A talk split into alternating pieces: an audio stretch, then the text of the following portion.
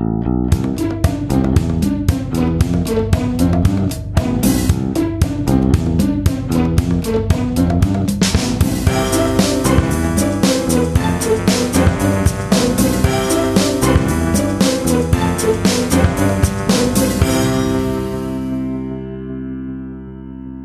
Es ist der 11. Oktober 2018. Hier ist der Sendegarten. Ihr hört die Stimme von Martin Rützler. Und äh, wie ich vorhin erfuhr, ist heute Weltmädchentag. Meine Güte. Leider haben wir unsere Gärtnerinnen-Mädchen noch immer nicht wieder mit äh, hier im Sendegarten. Aber wir haben eine Gästin. Immerhin. Das ist ja schon mal etwas. Aber ob die sich als Mädchen bezeichnen will, das sei nochmal dahingestellt. Aber zunächst begrüße ich mal die Herren hier. Den lieben Sebastian. Hallo, guten Abend, Sebastian. Ja, guten Abend zusammen. Wunderbar. Und äh, heute kann ich ihm nicht in die Augen schauen, was ich letztes Mal noch konnte, nämlich dem Lars. Hallo Lars. Schönen guten Abend allerseits. Und gerade schon erwähnt, aber noch nicht vorgestellt, unsere Gästin, die Jana. Jana Wiese ist da. Hallo Jana.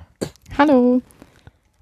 Du bringst uns sozusagen den Wiener Gruß mit, äh, also sozusagen die Verbindung zu dem, wo wir vor 14 Tagen gewesen sind.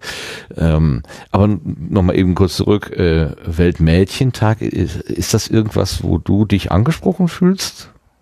Also ich habe nicht gewusst, dass heute Weltmädchentag ist. Das ist an mir vorbeigegangen. Ich weiß nicht, ob der irgendwas mit dem Frauenkampftag im März zum Tor hat, aber ich glaube, der Feiertag im März ist irgendwie besser als der jetzt. Ich weiß nicht, Mädchen, was für das, also für was braucht man Weltmädchentag? also das ist ähm, ein Tag, der von den Vereinten Nationen, von der UNO initiiert, äh, initiiert wurde als Aktionstag. Und jeden, jedes Jahr am 11. Oktober soll das einen Anlass geben, um auf die weltweit vorhandenen Benachteiligungen von Mädchen hinzuweisen.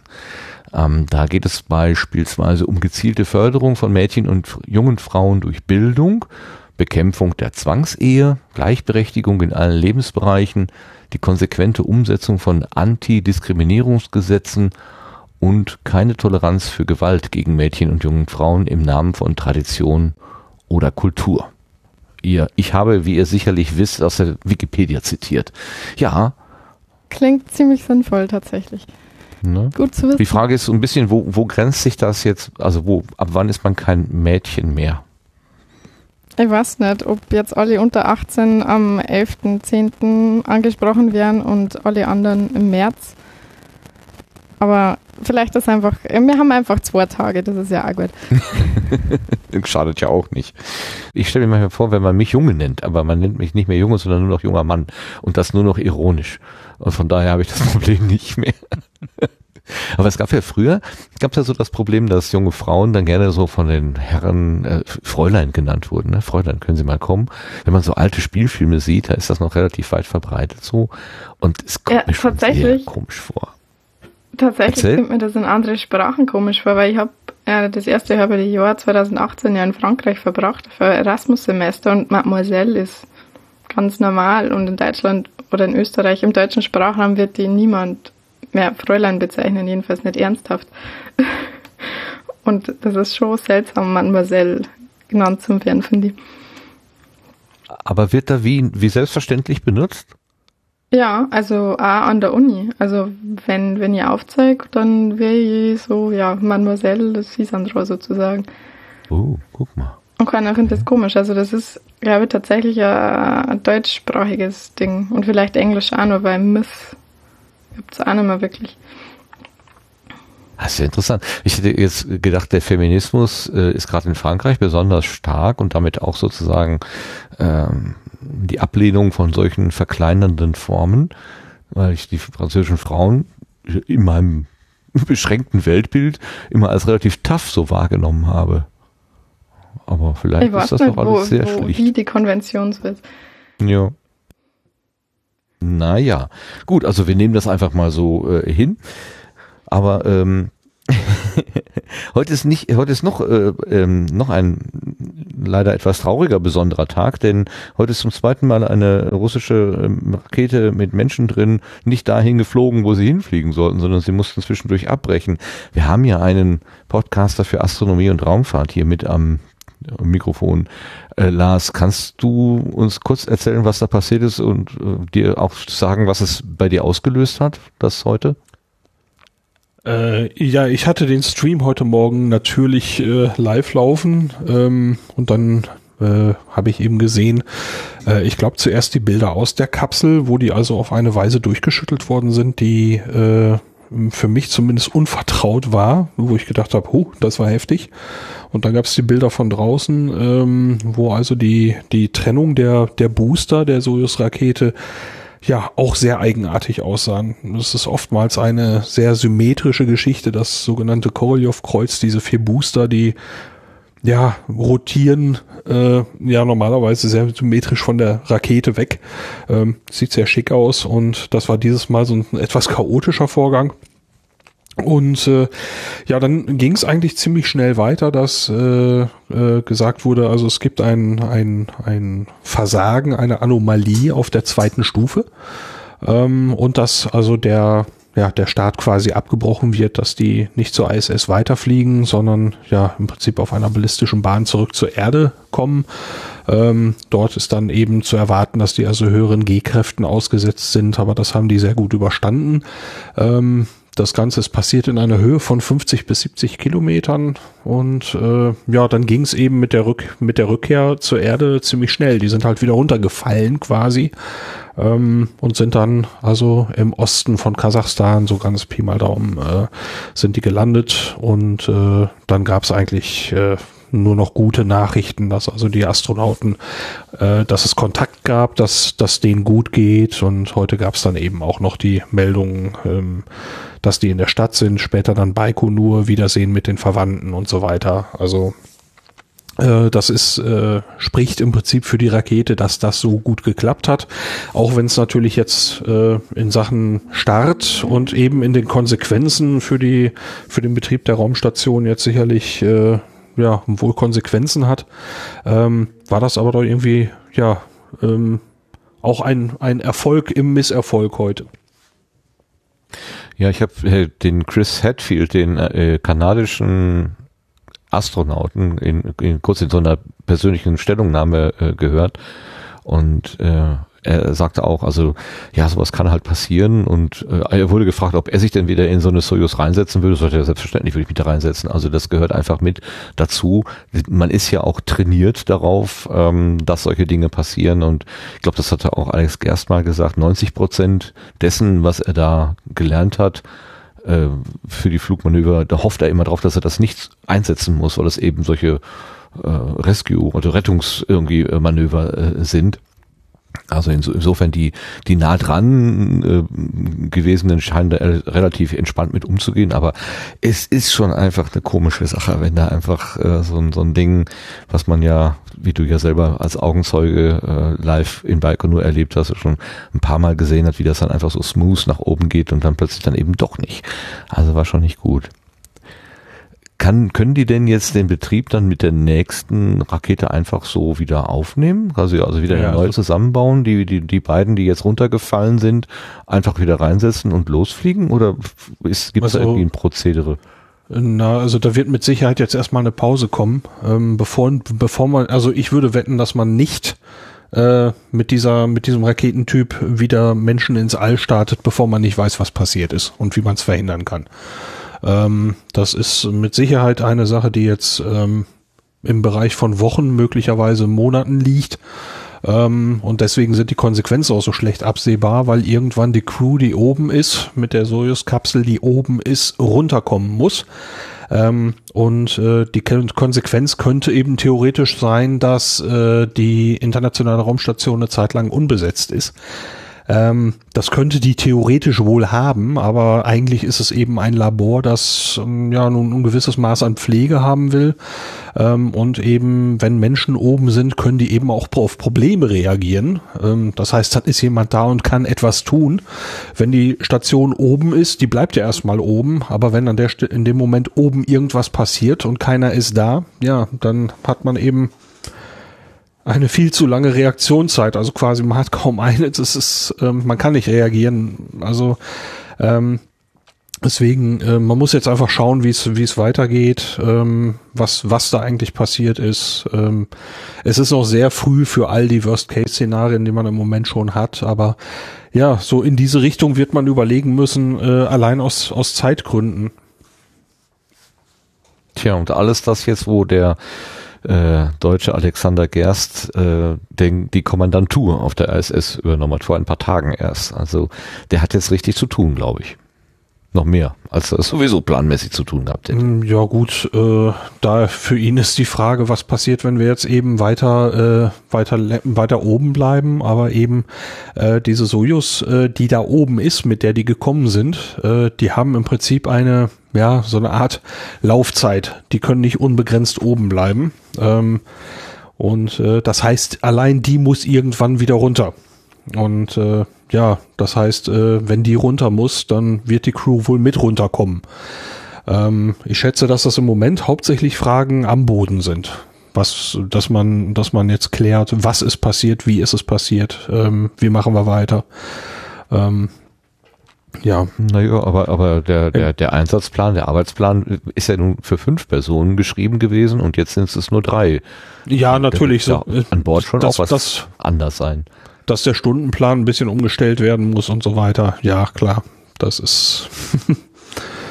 ähm, aber gut, es ist heute erst passiert und ähm, sicherlich wird man in den nächsten Tagen schon die ersten Dinge mal ein bisschen hören, wo man vielleicht Dinge ausschließt und ja, Möglichkeiten hört. Also ich will da gar nicht so so so groß rumspekulieren.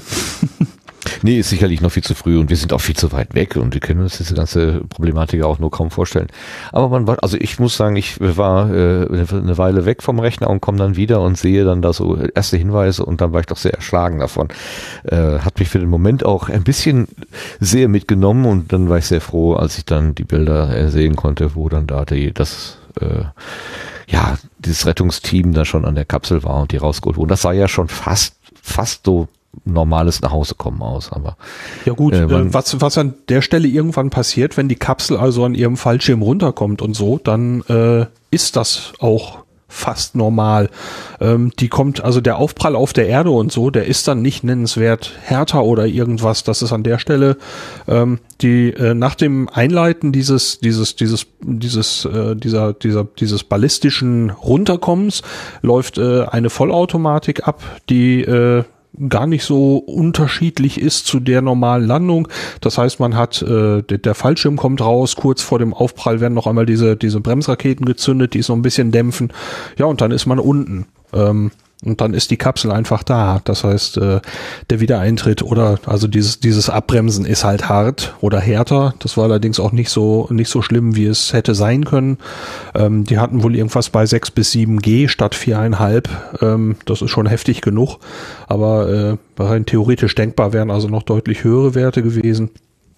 Also ähm, als sie erstmal wieder unten waren, äh, war das gar nicht so so unterschiedlich äh, von dem von der Standardprozedur, nur dass die ein bisschen weiter weg waren. Also ähm, da musste das Search and Rescue Team erstmal hinkommen, aber äh, da war ja, die sind verstreut in, in, in dieser Linie sozusagen, wo es wo sie runterkommen könnten, sind also äh, Rettungskräfte ähm, und da waren also die ersten dann relativ zügig da. Und da gab es eigentlich nur noch gute Nachrichten von denen. Im Chat ist die Frage aufgetaucht, ob denn die Station weiterhin versorgt werden kann. Also wie un, äh, äh, wie, wie nennt man, wie, da heißt es ja unbe, unbemannt, will man ja jetzt nicht mehr sagen, sondern eine Versorgungskapsel ohne Crew. Ähm, äh, hat die die gleiche Technik oder könnte, könnte man die denn starten? Gibt es da Unterschiede? Ja, also wenn es drauf ankäme, würde man wahrscheinlich da eher das Risiko eingehen. Ähm, aber es gibt ja auch noch andere Träger dafür, also unbemannte, äh, unbemannte äh, Geschichten. Ähm, also Versorgung wäre möglich. Aber dafür müssten erstmal welche oben bleiben und so weiter. Und äh, das kann man eben auch nicht unbegrenzt machen. Die sind ja auch schon eine ganze Weile da. Ja. Okay. Sind wir weiter im, oder was wir werden es automatisch weiter im Auge behalten. Ja, ist ja jetzt auch nicht wirklich unser Thema, aber wenn man schon mit so jemanden äh, mit dem Schwerpunktthema, ein Podcaster mit Schwerpunkt Astronomie und Raumfahrt äh, quasi im Garten sitzen hat, dann ist an diesem heutigen Tage die Frage sicherlich auch einfach mal erlaubt danach. Gut, schauen wir nicht nur auf den heutigen Tag, sondern auch ein bisschen zurück, denn wir haben äh, auch ein bisschen Ernte eingefahren und wir kommen deswegen auch zur neuen Ernte.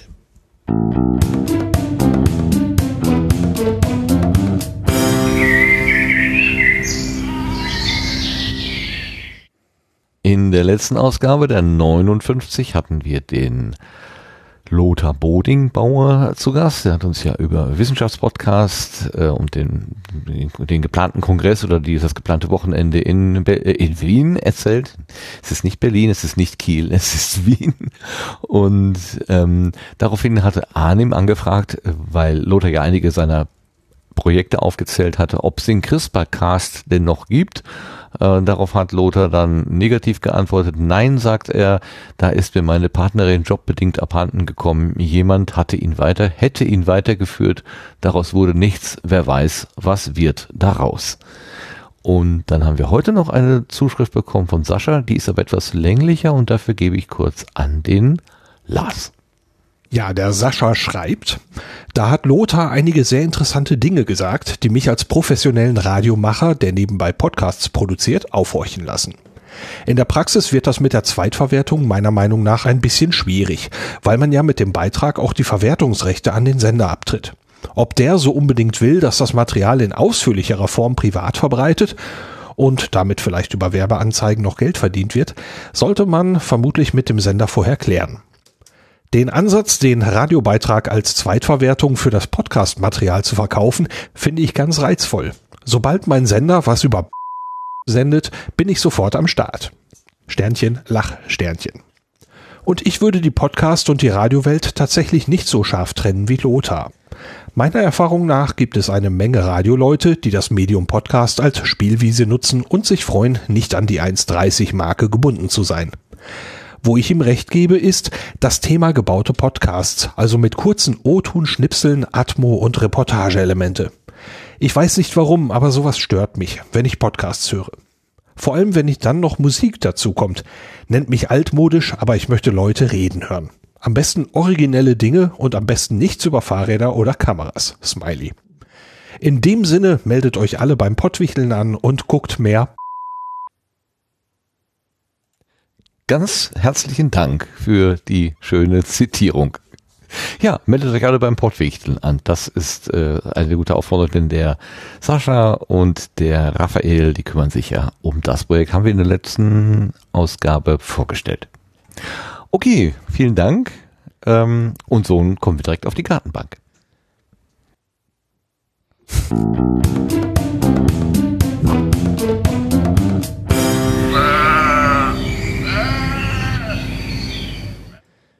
Und da sitzt die Jana, wie wir ja gerade schon eingangs festgestellt haben, äh, diesmal jetzt nicht mehr mit Headset, sondern mit dem Mikrofon in der Hand. Ich hoffe, das ist trotzdem gemütlich.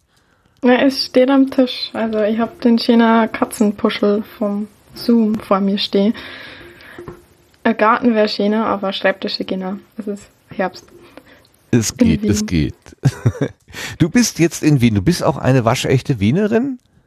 Nee, überhaupt nicht. Ich bin eigentlich aus Niederbayern. Also wahrscheinlich hätte man mir das sowieso an meinem Dialekt auch, den ich jetzt einfach mal beibehalte. Zumindest halbwegs, weil mein Podcast ist ja einfach auch bayerisch. Ähm, ja, ich bin 300 Kilometer Donauaufwärts aufgewachsen von Wien. Bin erst seit 2015 da. Ah, das, jetzt, das klärt so ein bisschen. Ich, ich war immer etwas irritiert, so, also das, das ganz, dieses es war irgendwie etwas anders, aber in meinen Ohren ist es nicht so, ich, ich kann das nicht so gut auseinanderhalten, muss ich gestehen. Äh, das Bayerische und das Österreichische, das geht bei mir irgendwie dieselbe Kategorie. Ähm, ja, es ist die gleiche jetzt, Sprachfamilie. Ja. Du kennst dich mit Sprachen aus, du studierst das auch, ne? Ich studiere Linguistik, ja, aber nicht so sehr Deutsches. Also, ja, Was macht man denn als Linguistin so genau? Ähm, also ich habe im Schwerpunkt kognitive Linguistik und Grammatiktheorie. das, wenn ich sage, laufen die meisten schon weg, weil Grammatik ist ja schrecklich und schui und so. Aber tatsächlich geht es überhaupt nicht um so preskri preskriptive Schulgrammatik, so wie man was zu schreiben hat, sondern eher um die jeder Sprache drunterliegenden, die, die drunterliegende Struktur sozusagen. War das für dich schon immer ein Thema, was dich begeistert oder fasziniert hat oder hat sich das entwickelt? Ja, tatsächlich habe ich mein Studium nur deswegen so ausgesucht, rückblickend gesehen, weil ich irgendwann angefangen habe, linguistische Blogs zu lesen. Und ich habe es sehr interessant gefunden und habe dann noch ein bisschen weiter nachgelesen und habe mir gedacht, hey, Linguistik kann ich machen. Aber ich wollte das nicht allein machen, also nicht, also das denke ich mir jetzt auch immer noch, ist super spannend, aber ich kann mich bestimmt nicht mein ganzes Leben lang mit Grammatiktheorie und Syntax beschäftigen. Deswegen studiere ich ja noch ähm, Publizistik, also Kommunikationswissenschaften. Und ja, das ist eine gute Mischung. Ja, kann ich mir gut vorstellen. Ähm, aber also unter Publizistik und Journalistik, da habe ich witzigerweise eine Vorstellung, obwohl ich wahrscheinlich genauso wenig genau weiß, äh, was ein Journalist, was eine Journalistin oder eine Publizistin wirklich tut. Aber bei der Linguistin, da fällt es mir irgendwie noch viel schwieriger. Also was eine Grammatik ist und Fälle und deklinieren und so weiter, konjugieren, deklinieren und so, das ist mir ja äh, nicht unvertraut und dass wir eine Systematik in der Sprache haben, andere Sprachen, andere Systematiken, äh, die man auch, sagen wir mal, formal, abstrakt irgendwie beschreiben kann. Äh, Moment, da ist das genau der Punkt, nämlich versucht die Sprachwissenschaft, zumindest eine Strömung, äh, also die generative Grammatik versucht nachzuweisen. Also es geht der Sprachwissenschaft darum zu sagen, dass alle Sprachen eigentlich auf die gleiche, auf den gleichen Ursprung zurückgehen. Also es haben tatsächlich nicht wirklich unterschiedliche Grammatiken. Das also ist das die Ziel Theorie? Ist, das Ziel ist, also eine, eine Mutter, also eine, eine, eine Kern, eine Kernsprache äh, gehabt haben? Ähm, naja, mehr so, dass ähm, Sprache äh, besondere menschliche Fähigkeit ist und dass deswegen alle Sprachen gleich sein müssen, also gleich funktionieren müssen. Von der Funktion her, ja klar. Ich, ich kann ja jemandem sagen, gib mir mal das Salzfass rüber oder gib mir das Salz oder was weiß ich, The Salt Please oder ich weiß nicht, wie es auf Französisch heißen mag, ähm, dass ich mit der Sprache irgendetwas in Bewegung setzen kann, irgendeinen Wunsch mir erfüllen, also oder ausdrücken kann oder so. Äh, von der Funktion her kann ich das ja schon verstehen. Oder seht ihr Linguisten das anders, den Begriff Funktion?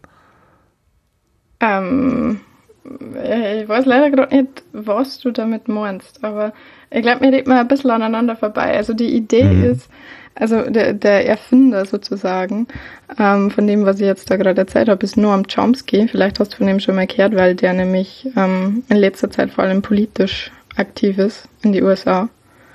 Ähm, aber der hat halt die Theorie aufgestellt, dass äh, alle Sprachen auf der Welt ähm, Prinzipien und Parameter haben. Also Prinzipien haben alle Sprachen gemeinsam. Jetzt, jede Sprache, die jemals entdeckt worden ist, es gibt so um die 6000 oder so, ähm, hat ein Verb zum Beispiel. Und dann gibt es Parameter, die sind entweder an oder aus, also so binär. Ähm, nachdem du halt zum Beispiel im Deutschen ähm, brauchst immer ein Pronomen und ein Verb. Also du sagst ich esse und im Italienischen kannst das Pronomen weglassen. Da reicht äh, äh, also es, äh, Also ich kann leider nicht gut Italienisch, ich glaube es heißt ja. Manjo oder so. Manjo.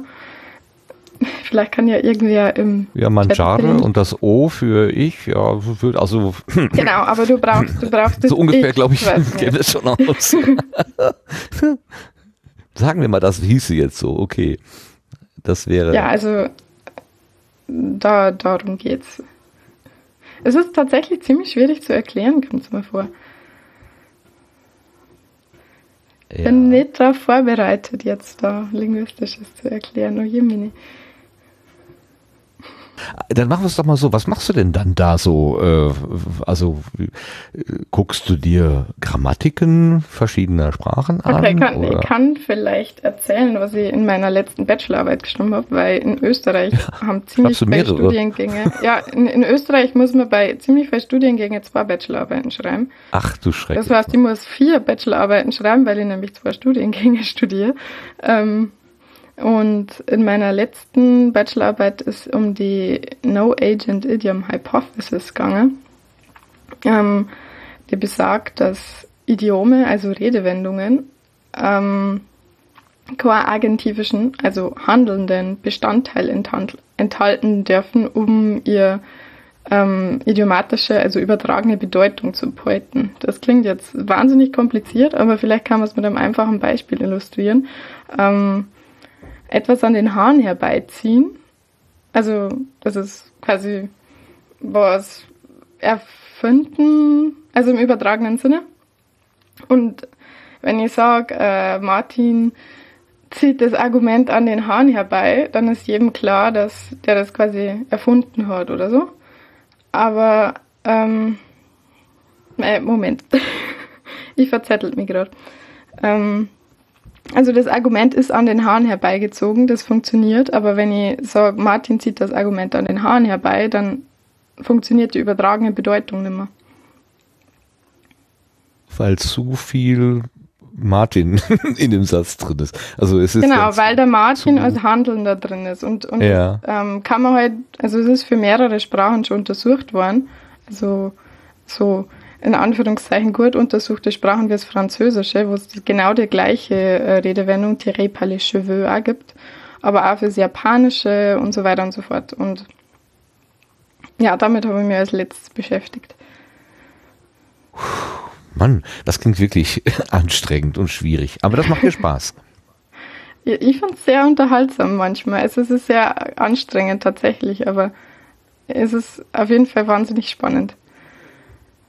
Aber dieses, diese, diese Grammatiken, das sind ja quasi Regelwerke, die kann man ja stumpf auswendig lernen und pauken.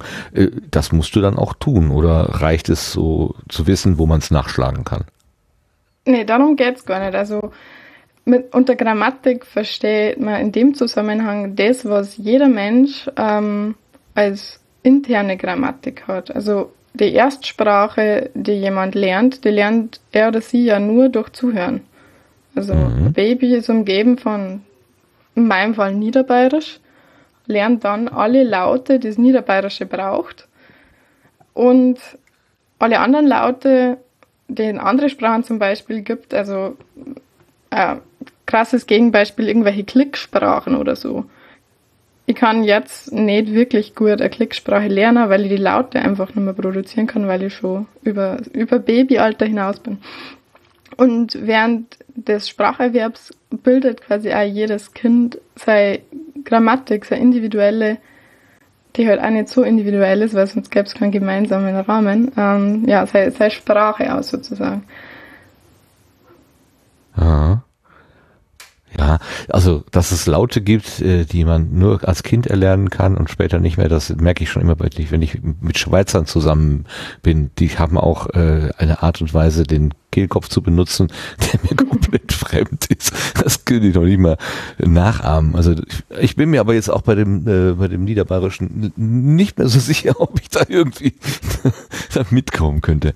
Aber sehr spannend, irgendwie schon. Wenn ich auch jetzt nicht so wirklich verstanden habe, muss ich gestehen, was jetzt oh die Linguistik ausmacht. Ja, aber macht ja nichts, macht ja. Nein, nein, es geht ja auch erstmal nur darum, nachzuvollziehen, warum dich das interessiert. Und du hast zumindest, finde ich, gut erklärt, dass das für dich interessant ist. Ähm, hat das denn eigentlich auch Auswirkungen so auf den Alltag? Also äh, wenn du mit anderen Menschen so alltäglich sprichst, äh, hast du da irgendwie so, einen, so einen Sinn für äh, Laute oder, oder Wortbenutzung oder so? Oder ist das dann quasi, die, das eine ist die universitäre Welt, die akademische und das andere ist die, die allgemeine Welt äh, und das hat miteinander nichts zu tun? Ja, also tatsächlich, was ich eigentlich am lustigsten finde, sobald ich oder irgendwer von meinen Studienkolleginnen sagt, dass wir Linguistik studieren, ist die erste Frage, welche Sprache? Und Aha. Ich studiere halt keine Philologie, ich studiere tatsächlich einfach nur allgemeine Linguistik. Es geht um alle Sprachen und keine bestimmte. Und die nächste Lieblingsfrage ist, äh, welche Sprachen sprichst du?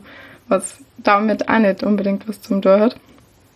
Also es ist super praktisch, viele Sprachen auch aus verschiedenen Sprachgruppen zu sprechen, wenn man Linguistik studiert oder sich damit beschäftigt, aber es ist eigentlich auch nicht notwendig.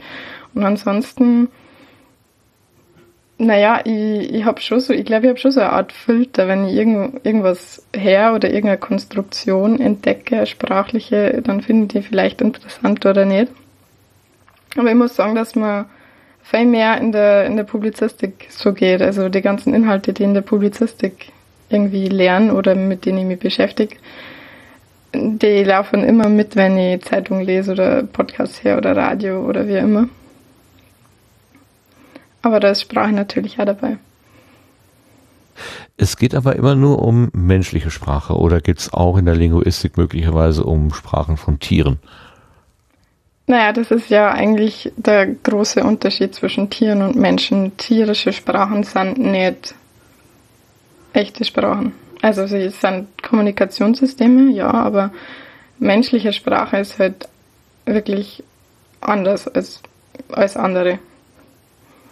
Mhm, mhm. Und eine Sprache zu konstruieren funktioniert zwar häufig gut, wie man an, was nicht, Klingonisch, Esperanto, irgendwelche Plansprachen sieht, aber so ähm, komplett wie eine tatsächliche natürliche Sprache funktionieren die erst, wenn irgendwelche Eltern in der Gegenwart ihrer Kinder so lange Klingonisch sprechen oder Esperanto, bis die Kinder das als ihre eigene Sprache lernen. Und dann. Das mit dem Klingonisch wäre ja mal ein schönes Experiment. ich spreche nicht Klingonisch, ich habe kein, keine Ahnung davon leider. Da gibt es wahrscheinlich auch nicht gar so viele Menschen, die das können. Aber von, beim Esperanto wäre ich mir nicht so sicher. Das können bestimmt viele Menschen. Beim Esperanto, oder? Ja, ja, eben ausreichend genug, dass man auch Kinder damit erziehen könnte. Das glaube ich mit Sicherheit, dass das gehen würde. Stimmt. Gibt es eigentlich einen Podcast auf Klingonisch? Hallo Podcastland, kann mir das ja mal jemand beantworten? das wäre noch was. Ist dein Twitter-Handle ja sowieso? Ist das ähm, doppeldeutig äh, gemeint oder äh, steckt da nur die Jana Wiese da dahinter steckt, und das Da o? steckt mein Name drin, ja. Also eigentlich wollte ja Zuckerbäckerei, also mein Foodblog, das ich vor fast neun Jahren mittlerweile gestartet habe, heißt Zuckerbäckerei. Und ich habe bei eigentlich jedem Social Network das Handle Zuckerbäckerei, aber bei Twitter hat das leider irgendeine Firma besetzt und seit vier Jahren oder so nichts mehr getwittert. Und hat scheinbar auch nicht so viel Interesse, das so zum Locker, also habe ich einen Ersatz braucht. Und ja, sowieso ist tatsächlich mein Name, also ich heiße Jana Sophie Wiese. Das sind alle meinen kompletten Namen, oh Jemine.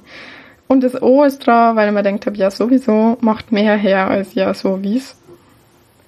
Und so ist zu meinem Twitter-Handle gekommen das hat was total Leichtes und Beschwingtes und, und irgendwie so, ah, wenn da ein Problem ist, ja, ach ja, sowieso, dann, dann ist es halt irgendwie so. Das ist, also, also ich bin schon öfter darüber gestolpert und ich mir gedacht, das ist irgendwie schön. Also es ist einfach leicht und locker, ähm, so ein bisschen die Dinge nicht zu ernst nehmen, so, also das, das spricht mich, diese wenigen Worte, äh, die wenigen Buchstaben, die sprechen mich da richtig an. Das ist sehr hübsch gedacht. Ja, das freut mir, dass mein Ersatzhandel wenigstens Menschen ja Bei meinem Podcast habe ich es gleich so gemacht, dass ich, bevor ich überhaupt mir, mir einen Namen festgelegt habe, dass ich gleich geschaut habe, ob überall noch alle, alle Handles frei sind, die ich haben mag.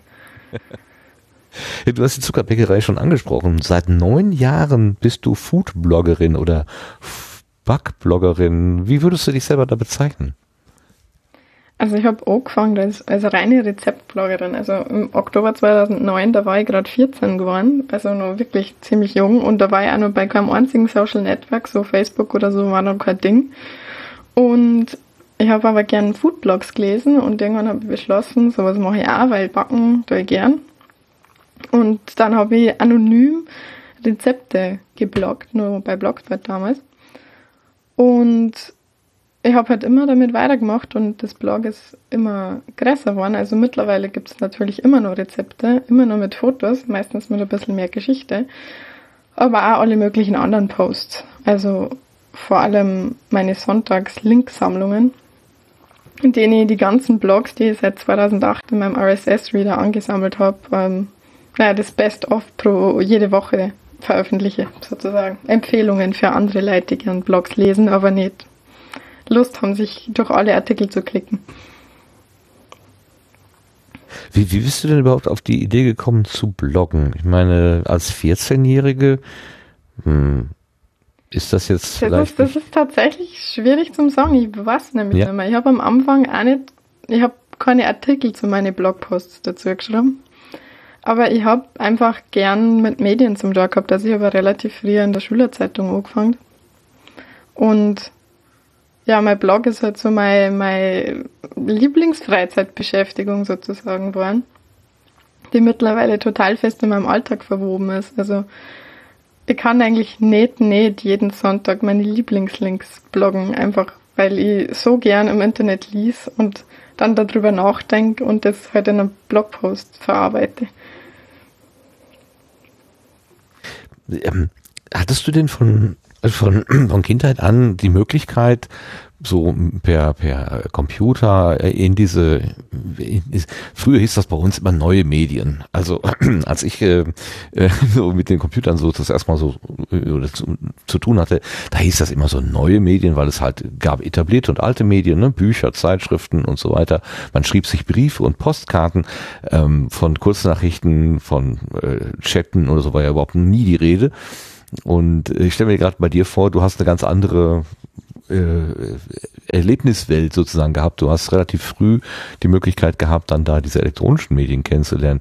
Wie hat das denn bei dir da angefangen? Hattest du dann so einen Rechner stehen oder hast du einfach mal irgendeine äh, Suchmaschine benutzt und losgelegt? Oder kannst du dich noch an erinnern, wie die ersten Schritte so waren? Also ich habe zu Weihnachten 2006, da war ich äh, 10, meinen allerersten eigenen Laptop gekriegt. Ähm, und ich weiß nicht, dann habe ich, ich glaube, ich habe nicht so sonderlich viel mit dem Internet zum Tun gehabt am Anfang, aber ich habe mir halt mit Word gespielt und mit Paint und so, weiß ich, offline.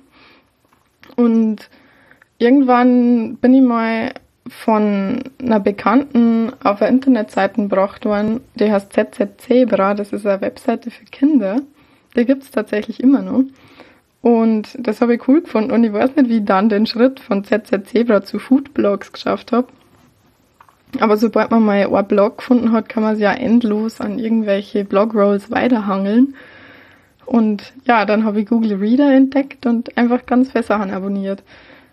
Und beschlossen, dass ich sowas auch machen muss. Das hast du gesehen und gesagt, das will ich auch. Sag mal, den Google Reader gibt's doch nicht mehr, ne? Oder? Hatten sie den nicht abgeschafft? Den gibt's glaube ich, seit 2011 nicht mehr. Ich glaube, da habe ich eh auch in meinem Blog einen Artikel geschrieben, weil nämlich die Ankündigung, dass Google Reader eingestellt wird, das war der Tag meiner Führerscheinprüfung, deswegen habe ich mir das gemerkt. Weil dann habe ich mit den ganzen anderen Leuten, die gerade vor der Prüfung gestanden waren, so, so geredet, so von wegen, hey, Google Reader gibt's bald nicht mehr, was machen wir da? Aber es hat eigentlich keiner gewusst, was Google Reader ist. Und Das mir kommt's vor, es weiß, es weiß ja jetzt noch keiner, was RSS-Reader sind. Das ist, jetzt ist schon so antike Technik irgendwie. Aber es ist sehr praktisch. Es ist so lustig. Dinge, die ich noch als Kind nicht, nicht mal kannte, also auch als junger Erwachsener noch nicht mal kannte, wenn du dann sagst, ja, das ist antike Technik. Es ist, so- es ist so herrlich. Also die, Naja, die Zeitdimensionen, die, die, die haben sich derartig gestrafft. Äh, Was, was äh, heute modern ist, ist morgen schon nicht mehr. Und ähm, wer kennt schon noch, ja, was weiß ich, äh, StudiVZ oder so. Das ist auch schon lange aus den Köpfen wieder raus. Das Das, war auch vor meiner Zeit tatsächlich. Also das war bevor ich Social Networks verwendet habe. Und ich habe halt gebloggt, bevor ich, also je nachdem, ob man jetzt Bloggen auch als, als Web 2.0 sagt, wahrscheinlich schon. Es ist partizipativ, aber es ist kein Social Network. Und mir kommt es vor, als hätte ich deswegen auch einen relativ anderen Zugang zum Internet als die meisten meiner Altersgenossen und Genossinnen. Aber das einfach, weil, weil du da einen Spaß an den, ähm, am, am, an dem Blog lesen und so weiter gefunden hast. Was kannst du den Spaß irgendwie äh, beschreiben? War das in die Köpfe anderer Menschen reingucken zu können oder was war da das Treibende? Ja, ich habe am Anfang ja tatsächlich nur Foodblogs gelesen und naja, mein Interesse war einfach am, am Backen. Und so habe ich halt backen gelernt über die Zeit und irgendwann hat sich halt mein, mein, mein, mein Sichtfeld erweitert und ich habe irgendwelche netzpolitischen Blogs und feministischen Blogs und sprachwissenschaftlichen Blogs, so bin ich zu meinem Studium gekommen, ähm, abonniert und jetzt habe ich halt so ein riesiges Medienmenü, mein persönliches. Und das finde ich wahnsinnig spannend, einfach anderleits Sicht auf die Welt zum Lesen. Deswegen lese ich ja, ich lese tatsächlich sehr gern Tagebuchblogs, so wie Anke Gröner zum Beispiel. Die schreibt da ganz viel über ihr Studium und die schafft so ihr Blog zum Schreiben, dass ich echt gern ihre, ihre Referate, das für ihr, für Bachelorarbeit und für Masterarbeit ähm, gehalten hat. Die hätte immer so gern angehört, weil sie in ihrem Blog richtig begeisternd über irgendwelche geschichtswissenschaftlichen Themen schreibt. Und ich hoffe, dass mein Blog auch für irgendwen halbwegs interessant zu lesen ist. Ich weiß es nicht. Also du, du schreibst dann da Rezepte rein, weil dich das mit den Rezepten auch interessiert hat. Äh, warst du denn schon am Backen interessiert, bevor du geblockt hast? Oder ist das Backen sozusagen die Folge der, des Spaßes mit den Rezepten? Was war zuerst da? Also ich habe schon vorher gebacken, sonst war ich ja nicht auf die Idee gekommen, Foodblog zu starten, aber mittlerweile würde ich das eigentlich nicht mehr auseinanderhalten. Immer wenn ich irgendwas backe, schieße ich zumindest ein Foto davon mit meinem Handy und schreibe mir vielleicht dazu auf, ob das Rezept jetzt gut war oder nicht. Und wenn heute halt ein Rezept wirklich gut war, dann stellen wir mit meiner Spiegelreflexkamera und einem Reflektor und weiß nicht was hier und oder auf einen Stuhl und kraxelt durch die Gegend, um ein schönes Foto vom Kuchen zu machen. Auf die Art und Weise sind jetzt 307 Beiträge entstanden. Das ist ja schon eine richtig große Hausnummer. Ich, ich weiß tatsächlich gar nicht, wie viele Rezepte ich habe, aber es könnten schon mehr sein. Also die 307, die du ansprichst, ich glaube, du jetzt von Zuckersüß, das sind die sonntäglichen Linksammlungen. Also ich schreibe seit 307 Sonntagen ähm, Lieblingslinks zusammen. Und das sind halt nicht nur Rezepte, sondern auch irgendwelche Artikel in, in der Presse, in die alten Medien online oder in Blogs oder Podcasts und so weiter und so fort. Die alten Medien online, das ist auch schön. Ja, wo habe ich jetzt die 309 her? Äh, Zuckersüß, schätze ich mal. Also Wahrscheinlich. Jetzt muss ich selber gucken. Hm, Zuckersüßblock. Ja klar, genau, das steht ja auch. Man muss es nur sehen. Ich bin zu weit entfernt. Meine Augen sind nicht mehr gut genug für die Entfernung. genau. Also nur 307 Sonntage, das müsste man das durch 50 teilen. Ja, dann kommt man auf sechs Jahre. Kommt ja so ungefähr hin. Nee, kommt nicht. Das ist schon ziemlich lang, wenn man sich so ja, das ist. Aber wenn, aber wenn man mein Blog auf meine Lebenszeit berechnet, ist das echt ja. lang. Wahnsinn, Wahnsinn. Was ist denn das Faszinierende am Backen für dich?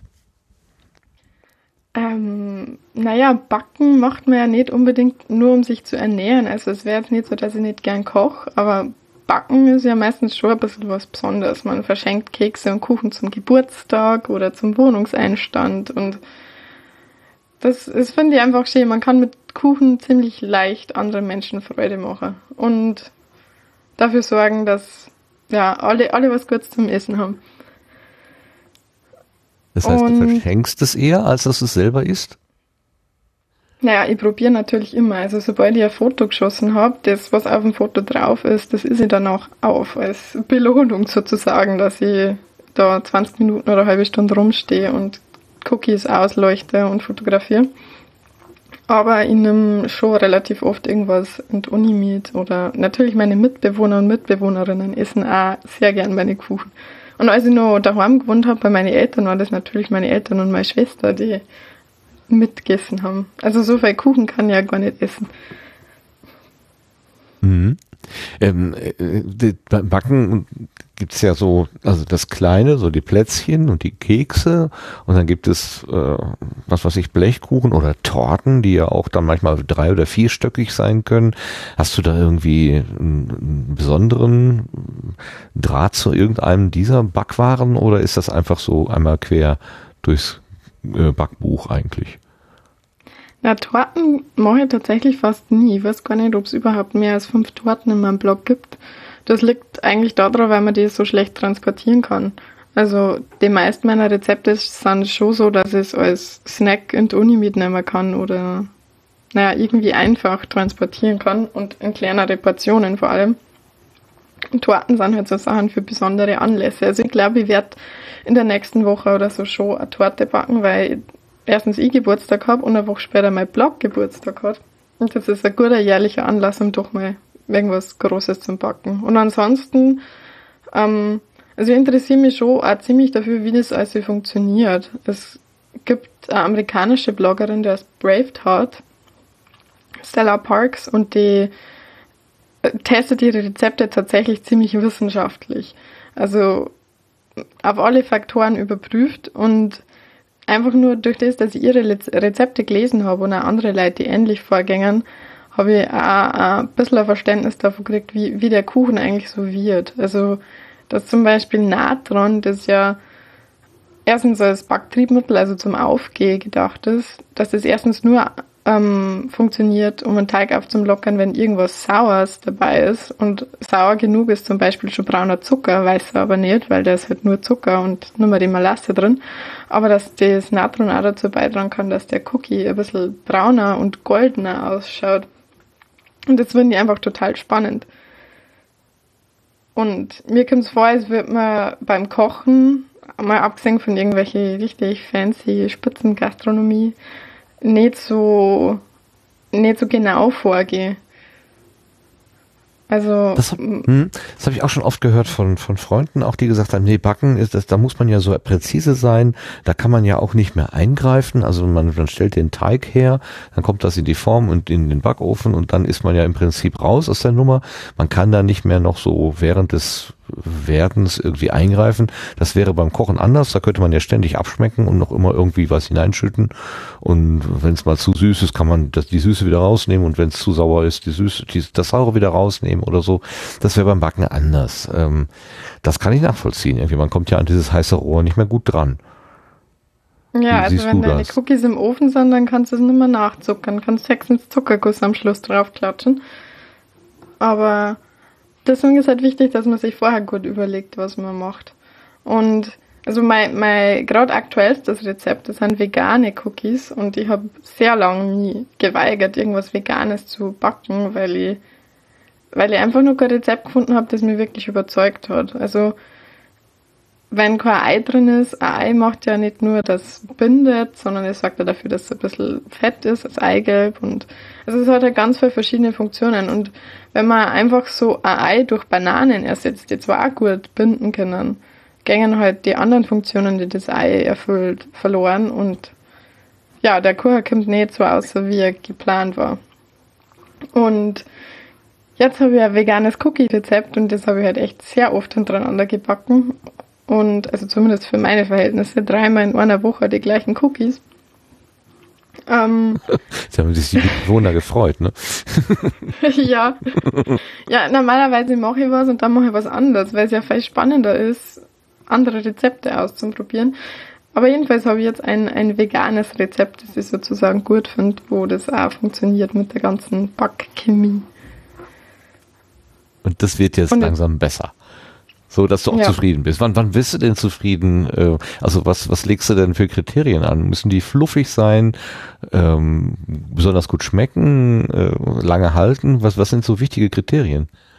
Na, also bei den veganen Cookies war am Anfang das Problem, dass steinhart waren. Also das erinnert mich die, an die so Nudeln so aus, aus, äh, aus so braune Nudeln, die wirklich gesund waren, aber so null schmecken irgendwie. okay. Naja, also geschmacklich waren es gar nicht so schlecht, aber sie waren halt einfach storhart. Und oder sie sind ganz stark auseinandergelaufen. Und ja, mittlerweile habe ich herausgefunden, dass man halt Kokosfett, das ich statt der Butter hergenommen habe, halbwegs kalt verwenden muss, damit der Teig die richtige Konsistenz hat. Damit die halt nicht ganz lang auseinanderlaufen und naja, auch zum Beispiel, dass man veganes Gebäck nie so lange im Ofen lassen darf, bis tatsächlich so schöne braune Farbe hat, wie man von normalem Gebäck gewohnt ist, weil dann ist einfach schon spät, dann ist es schon steinhart.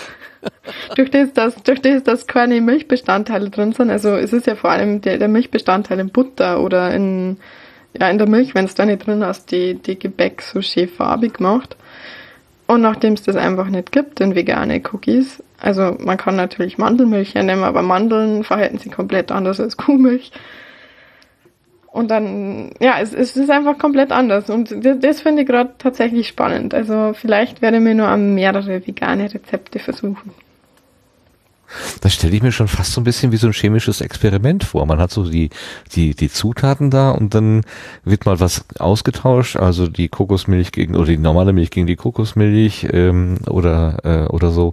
Ähm, und, und dann schaust du halt, was kommt denn diesmal da, dabei heraus? Führst du auch so Buch, so ein Experimentierbuch, damit du weißt, welche Variation du da gerade verarbeitest? Also, wie gesagt, ich mache das nicht so sonderlich oft. Meistens verlasse mich entweder auf Grundrezepte, also ich habe schon ziemlich viele Rezepte in meinem Blog, die ich halbwegs selbst erfunden habe, die aber halt auf Grundrezepten basieren, die einfach fix sind, so Mürbteig oder Biskuitteig, Eisgrundmasse, das hat ist schon, ich weiß nicht, jahrhundertelang das gleiche und es ist halt schon sehr gut getestet und das weiß ich auswendig und dann durch halt so einzelne kleine Sachen verändern. Ähm, und das mit dem Rezepte testen, mache ich wie gesagt nicht so oft und wenn ich das mache, dann schreibe ich halt quasi einfach einen Blogpost-Entwurf mit meinen Notizen drin und manchmal vergängen auch fünf Monate, bis ich das dann nochmal mache, weil es nervt mich, wenn ich dreimal hintereinander die gleichen Cookies essen muss. Ja, das kann ich mir vorstellen. Das, das wird langweilig irgendwie. Genau.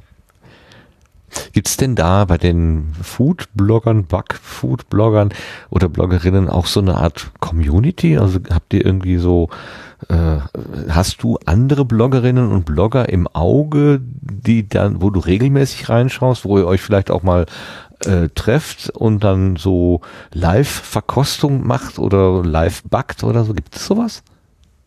Also tatsächlich habe ich mich nie so wirklich in die Foodblogging-Community gestürzt. Also ich war zum Beispiel auf der Republika mal beim Foodblogging-Meetup, aber ich war ehrlich gesagt ein bisschen genervt davon, weil halt auch ganz viele von denen das beruflich machen und Werbung schalten und Kooperationen haben und so weiter und so fort. Und ich, ich kenne jetzt persönlich in echt tatsächlich keine einzige Bloggerin, keinen einzigen Blogger, die das einfach nur so spaßeshalber machen. Also online natürlich, aber in echt habe ich es noch nie getroffen.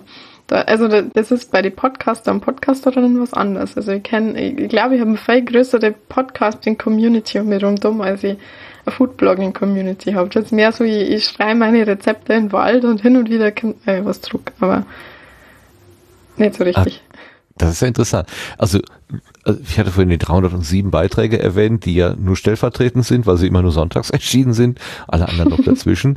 ähm, und bei den Lieblingsplätzchen, also dein Podcast-Angebot, da hast du jetzt, glaube ich, so neun Episoden ungefähr, ne? Zusammen. Ja, neun. Das, Bald das heißt, zweistellig, also vorher habe ich gerade die Shownotes getippt für die Ja, super. Gut. Die Nummer 10. Das heißt, das Angebot ist da deutlich kleiner, aber die Reaktion ist stärker wahrnehmbar. Naja, ich glaube nicht so sehr, dass das an der Reaktion liegt, sondern einfach, dass ich mir halt einfach äh, in, in so Podcasting-Community-Kreisen bewegt habe von Anfang an. Also ich bin, bevor ich überhaupt meinen Podcast gestartet habe, zum Meetup gegangen, habe dort Menschen kennengelernt und so. Und das habe ich halt, warum? halt, als ich meinen Foodblog gestartet habe. Warum? warum bist du hingegangen? Na, weil es mich interessiert hat. Und ich habe mir das heißt, gedacht, du hast vorher Podcast gehört oder, oder wie bist du zu dem Thema ja, gekommen? Ich habe Podcasts gehört und tatsächlich das allererste Foodblog, das ich gelesen habe, Joy the Baker, hat so um 2011 oder 12, ich weiß nicht mehr so genau, äh, einmal einen Podcast gehabt, der ist mittlerweile wieder eingestellt und so bin ich auf Podcasts gekommen. Also damals habe ich die Folgen noch so einzeln heruntergeladen und auf mein MP3-Player geladen. Weshalb ich das dann auch schnell wieder aufgehört habe, weil das ziemlich anstrengend ist. und dann so richtig in Podcast hergekommen bin ich erst mit meinem Smartphone. Und das war wahrscheinlich, ja, also mein Smartphone habe ich seit 2013. Und dann war ja, weiß nicht, ob du das auch schon nachgelesen hast, für ein bisschen länger als ein Jahr in Marokko. Und als ich in Marokko war, habe ich mir gedacht, hey, wenn ich jetzt einen Podcast mache, das wäre sau cool, weil da auch einfach mein Umfeld so anders ist, das kann ich mit einem Blogpost gar nicht so gut festhalten, wie das mit Audio kann. Aber ich habe kein Mikrofon gehabt Und deswegen habe ich die Idee einfach wieder verschmissen. Und 2015 bin ich dann nach Wien gekommen und habe zufällig auf Twitter vom Podcasting Meetup gelesen und habe halt so zurückgetwittert, ob man da hingehen darf, wenn man keinen Podcast hat. Und Daniel Messner hat gesagt, ja sicher, komm vorbei. Und dann bin ich da hingegangen.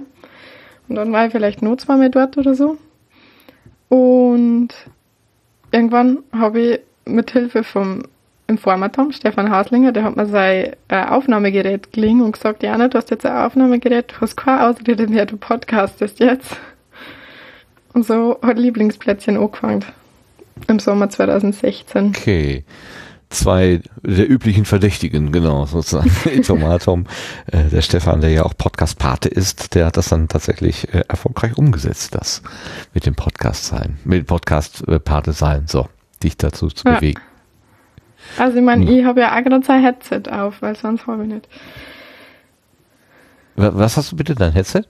Das, das Headset, das ich gerade benutze, zumindest zum Hören, weil das Mikrofon ja nicht passt, das gehört auch am Informatum. Also noch ein, ein Dank. Vielen Dank fürs Ausleihen, genau. Ähm, jetzt, also du hast, äh, bist Foodbloggerin, Back-Foodbloggerin, Bäckerei, Backwaren, Foodbloggerin und dein, dein Podcast-Angebot heißt Lieblingsplätzchen. Ähm, das ist ja nicht ganz ohne Hintergedanke gemacht. Also das mit dem Plätzchen, das kann ja einerseits das Gebäck sein, andererseits aber auch ein Ort, an dem man sich halt besonders gerne aufhält. Ähm, Diese Mhm. Doppeldeutigkeit ist vermutlich Absicht, oder? Ja, ganz sicher Absicht. Also ich habe mein, mein Podcast auch deswegen gestartet, weil, also ich würde jetzt nicht behaupten, dass mir das Bloggen langweilig geworden ist, weil ich mache es ja immer noch. Aber ich habe mir gedacht, ich kann mal was Neues ausprobieren. Und ich wollte aber den Zusammenhang zu meinem Foodblog natürlich nicht kappen. Und wie gesagt, ich war neu in Wien und habe Wien überhaupt nicht kennt. Und so ist die Idee entstanden, dass ich einfach immer Menschen, die schon länger in Wien sind als ich oder sogar in Wien aufgewachsen sind, um deren Lieblingsplätzchen frage, mich dort mit einer triff und so die Stadt ein bisschen besser kennenlernen und natürlich auch Menschen und ihre interessanten Projekte besser kennenlernen. Und wer meine ganzen Folgen schon mal gehört hat, weiß, dass ich zum Schluss immer äh, äh, Cookies knabber oder irgendwas anderes knabber mit meinen Gästen und Gästinnen, weil ich die immer bitte, dass wir was mitnehmen. Also ihr Lieblingsplätzchen. Und das ist dann wieder der, der Zusammenhang zur Zuckerbäckerei. Also es geht schon irgendwie auch um Cookies zum Essen. Plätzchen halt zum Essen. Du lässt dir also den Ort zeigen und du lässt dir den Cookie mitbringen, äh, sodass du also Ganz das mit gerne. Lieblingsplätzchen glaub, gleich zweimal ausnutzt sozusagen. Genau, das Mit ist dem, die Idee. mit dem Informator, mit dem Stefan hast du, glaube ich, auch die erste Folge gemacht. Ihr seid da irgendwie so einen Turm hochgeklettert, ne? Das, das war doch so, ähm, ich habe noch gedacht, huh, das ist aber hoch. Viele Stufen. Wir waren auf der Jubiläumswarte. Ja, genau, was Das- ist das? Ähm, oh je, meine, jetzt äh, mein Geschichtswissen ist ein wenig schlecht. Hat irgendwer, der wichtig war, bauen lassen zu irgendeinem Jubiläum. Sehr Okay, genau. ja, so klingt doch, das ist, bekam reicht völlig. im Lieblingsplätzchen Nummer 1 2016. Reicht völlig. Jemand, der wichtig war, hat zum Jubiläum bauen lassen. Deswegen heißt das Ding Jubiläumswarte. Aber Ja. man kann da, man kann da, ist das so eine Art Sternwarte? Kann man da die Sterne anschauen? Da, also Nein, das Warte ist klingt für mich Sternwarte, das immer ist so. ein, Aussichtsturm. Turm. also da muss man mit dem Bus einigermaßen an den Stadtrand fahren, im 16. Bezirk. Dann ein bisschen zu Fuß geht durch den Wald und dann kann man ein paar, weiß nicht wie viel, 100, 100 irgendwas Stufen aufgehen und hat einen ziemlich schönen Blick. Einerseits über die Stadt und andererseits über den Wienerwald in die andere Richtung. Also Ja, ist ein schönes war- Ausflugsziel. Ich war voller Bewunderung für euch, dass ihr noch genug Luft hattet für das Gespräch äh, nach den Stufen da oben auch. Ja, nicht Ja, schlecht. tatsächlich ist meine letzte Folge, also die ich aufgezeichnet habe, und gerade erst geschaunotet, die planmäßig am letzten des Monats, das ist jetzt meine selbst auferlegte Planung, immer am letzten des Monats, die da online geht, die war auch hoch oben und zwar auf dem Hausdach. Und das war der Lieblingsplatz oder das Lieblingsplätzchen? Das war das Lieblingsplätzchen von der Marita Gasteiger, das ist die ÖH, also österreichische Hochschülerinnenschaft, das ist so wie die AStA wahrscheinlich in Deutschland. Ähm, das ist der ihr Lieblingsplätzchen. Aha. Also es hat Uni-Bezug, die aktuellste Folge. Ja. Wonach suchst du deine Gesprächspartnerinnen und Gesprächspartner aus? Also, Sie müssen irgendwas Interessantes machen. Am besten irgendwas Interessantes mit Internet. Und angefangen habe ich auch mit dem Stefan, der ist selbst Podcaster und Programmierer. Und er hat ein paar interessante Projekte, so das Panoptikum zum Beispiel. Um die äh, Gespräche aufzunehmen. Was nutzt du da? Ja, also tatsächlich äh, nutze ich genau das, und das ja gerade eine, sprich mein Zoom äh, H4n. Ähm, und zwar aus dem Grund, erstens, weil ich nicht so gut bei Kasse war, als ich meinen Podcast gestartet habe, dass ich jetzt da auch noch Headsets dazu kaufen wollte. Und zweitens gehe ich relativ oft mit meinen Gästinnen und Gästen spazieren. Und es ist schon auffällig genug, wenn man so ein, so ein kleines Aufnahmegerät mit einem Puschel drauf hat. Alle laufen weg, um, außenrum dumm. Und andererseits ist es halt auch, wenn, also ich stelle es mir jedenfalls so vor, ich habe es noch nie ausprobiert, wenn jetzt verkabelt wird, dann darf ich, darf ich mich ja vom Aufnahmegerät und von meinem Gast, meiner Gästin nicht wegbewegen. Sonst kommt ja das Kabel in den Weg und das ist einfach wahnsinnig unpraktisch, wenn man draußen auf der Straße unterwegs ist. Und ich mhm. finde, die, die Tonqualität ist schon brauchbar, wenn ich einfach nur das eingebaute Mikro hernehme und das halt dann auch nur durch Auphonic jag. Ja, du bringst auf jeden Fall ziemlich viel Atmo mit hinein. Also ich hörte die, was war denn das, die vor, vorletzte Folge? Ähm, da war, da wart ihr auf dem Kinderspielplatz. Irgendwie mit oder der, einem Kinderspielplatz. Mit der Claudia. Ich, nee, ist ähm, Mann, ja, wir, waren mal, wir waren mal am Donaukanal, da sind halt einfach alle möglichen Leute vorbeigekommen. Aber also das, das ist schon eine Absicht. Also die Atmo, durch das, dass halt in meinem Podcast explizit um Orte geht, finde ich es voll cool, dass auch die Atmo dabei ist. Und am, am schönsten ist das, finde ich, bei der äh, zweiten Folge, wo ich in Marokko aufgenommen habe mit Madi. Da war ich, also da waren wir in der Medina unterwegs. Und da hört man halt das ganze Arabisch um uns rum und das finde ich ziemlich schön. Aber du hattest doch gerade erzählt, dass du gerade in Marokko eben noch kein Aufnahmegerät dabei gehabt hast. Was, wie hast du das denn da ja. gemacht? Ich war nachher nochmal in Marokko. Also, solange ich in Marokko gewohnt habe, habe ich kein Aufnahmegerät gehabt. Und dann habe ich in Wien angefangen zu podcasten und ich bin dann nochmal nach Rabatt geflogen, um meine Freunde und Freundinnen dort zu besuchen. Und einer von denen, wie gesagt, Madi, der kann ziemlich gut Deutsch. Also der studiert Deutsch. Und mit dem bin ich halt durch die Stadt spaziert und habe so über Rabatt im Allgemeinen geredet. Die ist aber schon ein bisschen älter, ne? Ich, ich, ja, also das ich meine, dass ich da mal reingehört habe, aber ich habe jetzt keine aktive Erinnerung mehr. Aber irgendwas war mal, ja. Ja, das ist schon ein bisschen älter. Also ich habe nicht so regelmäßig äh, gepodcastet, weil das tatsächlich gar nicht so einfach ist, wenn man sich schon vornimmt, regelmäßig zu bloggen, jeden Sonntag und dann auch noch möglichst in jeder Woche Rezept und dann auch noch regelmäßig podcasten und studieren und so ist ein wenig geworden. Aber jetzt habe ich beschlossen, es ist schon wichtig, dass ich einen Rhythmus habe und mir vorgenommen, dass ich zu jedem letzten des Monats veröffentliche, was im September auch schon wieder schief gegangen ist, weil alle Leute, die ich gefragt habe, erst im Oktober Zeit gehabt haben, aufzunehmen. Also mich wundert das überhaupt nicht, dass das viel Arbeit ist. Du willst ja auch noch zwei Bachelorarbeiten nebenbei schreiben. Äh, also. Das ist ja, das ist ja schon ähm, eine Herausforderung, sagen wir mal. du hast gerade gesagt, dass ähm, das äh, Gerät mit sich herumzutragen, das ist schon auffällig genug und ähm, wirst angeguckt, aber es hat ja zumindest auch zumindest in einer Episode eine Portion Eis spendiert, weil der Eismann sagte, ich lade dich ein, als du ihm sagtest, ich bist in Podcast-Dingen unterwegs. Das fand ich sehr nett von also das war, das war aber, das war mein Gast, der mir eingeladen hat. Also das war Ach so, das war gar nicht der Eismensch. Ach so. Nee, nee.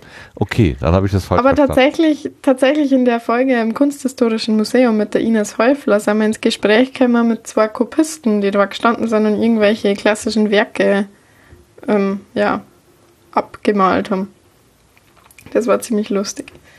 Also, ich habe vorher nicht gewusst, was die machen. Und die stehen halt so ein halbes Jahr oder so jeden Tag im Kunsthistorischen Museum und kopieren irgendwann von den uralten Werke Strich für Strich nach, sodass das dann selbst bei sich aufhängen können oder verkaufen.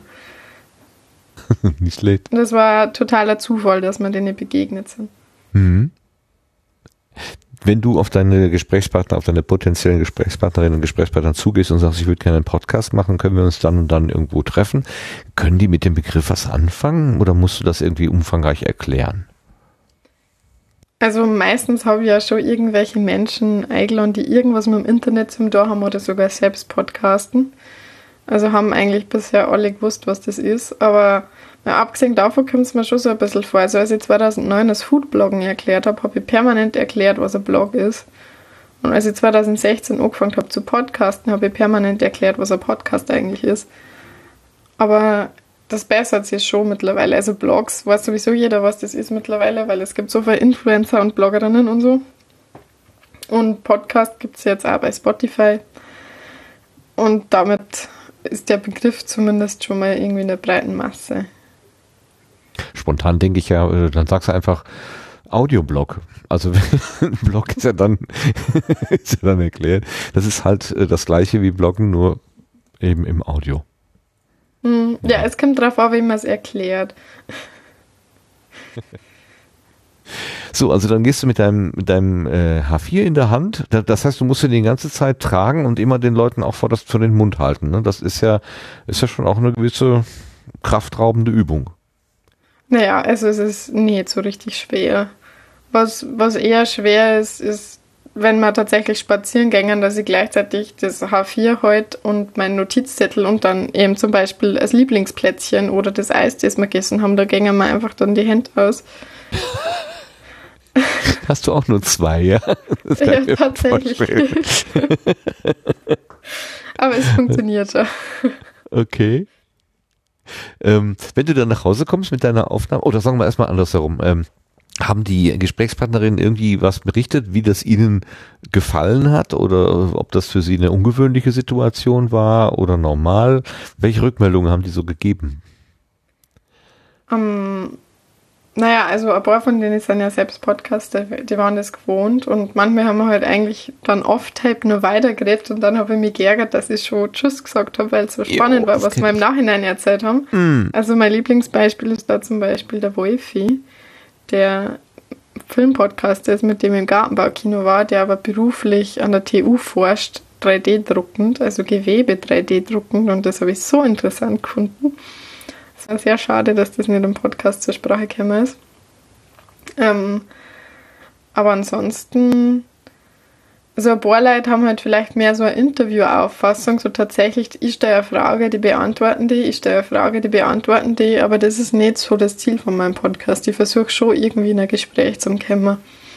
Es funktioniert nicht immer, aber meistens.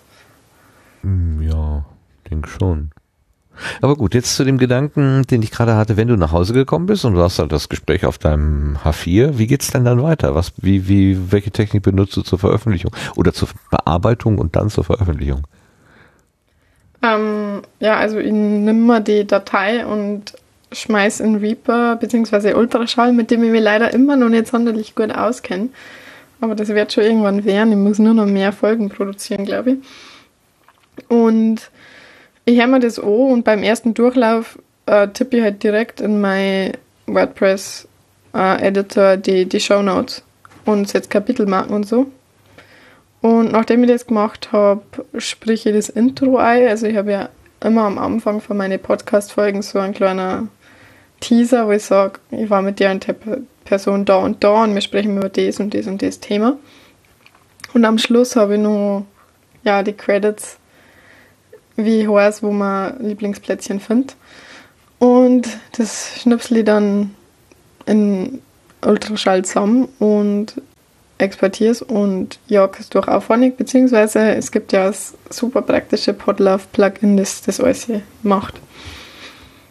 Und ja, dann veröffentliche ich es. Und nachdem ich es veröffentlicht habe, schreibe ich nur auf Twitter, dass ich das veröffentlicht habe und auf Instagram und auf Facebook und hoffe, dass möglichst viele Menschen irgendwie über die Folge stolpern und die halbwegs interessant finden und die downloaden.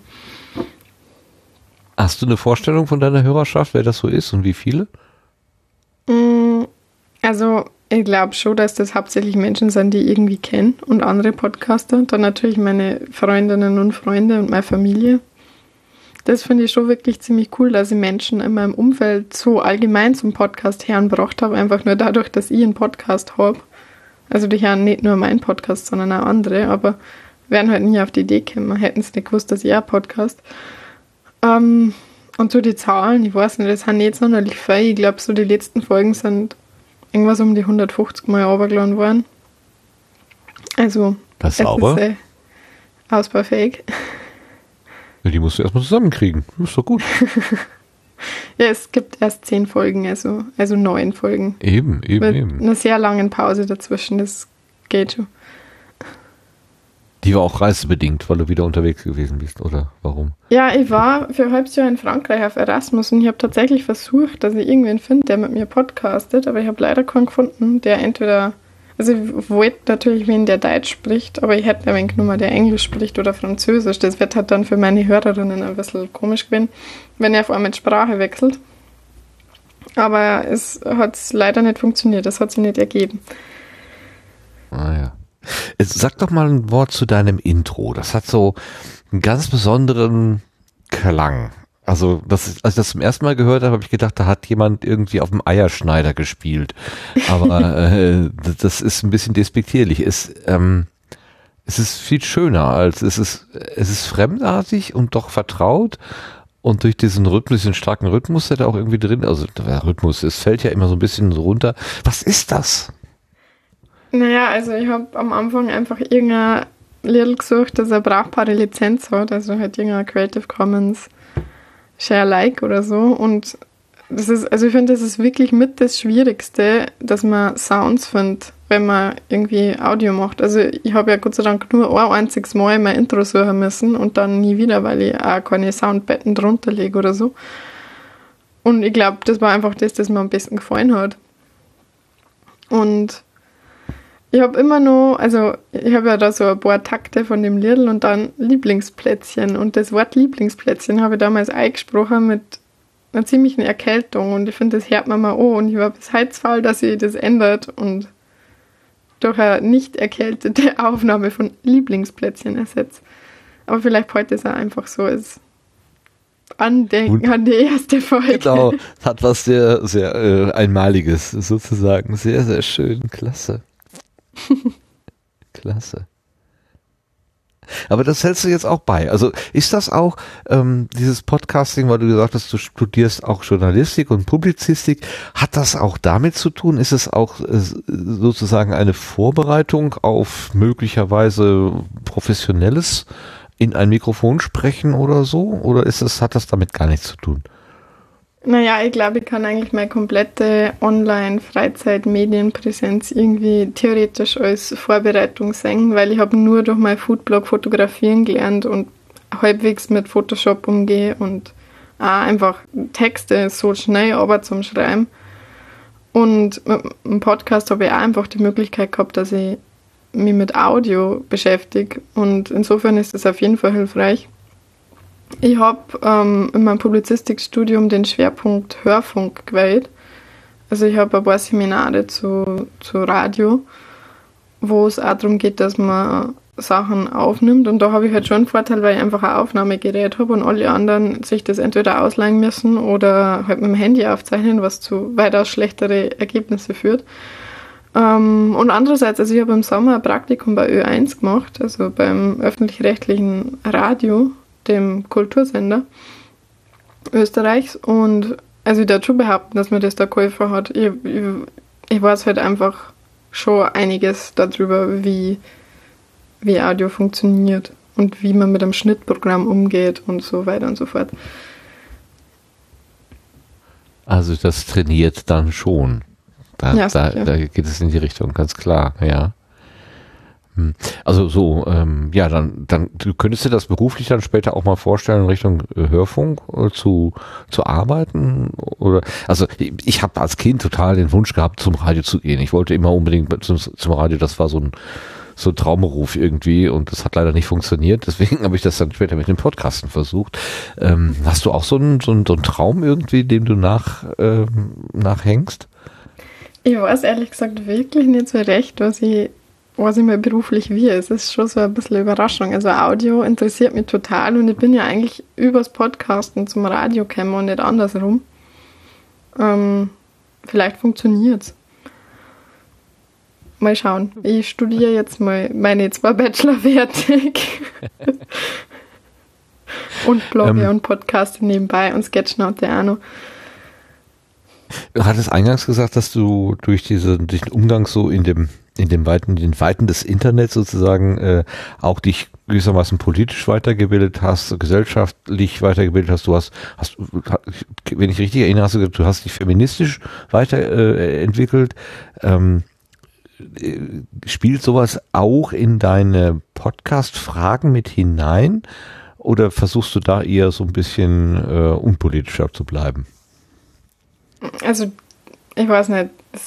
Persönlich ist eigentlich doch immer politisch. Insofern ist das schon mal schwierig, einfach gar nicht politisch zu sein. Also, ich sprich mit meinen Gästinnen und Gästen jetzt nicht direkt über Politik. Ähm, aber für die Staffel, in Anführungszeichen, in Staffeln ist mein Podcast nicht gegliedert, aber einfach seitdem ich wieder angefangen habe, regelmäßig das zu machen, habe ich beschlossen, dass ich nur Frauen einlade, also vorerst, einfach um das Verhältnis auszugleichen, damit ich zumindest gleich für Frauen und gleich für Männer habe.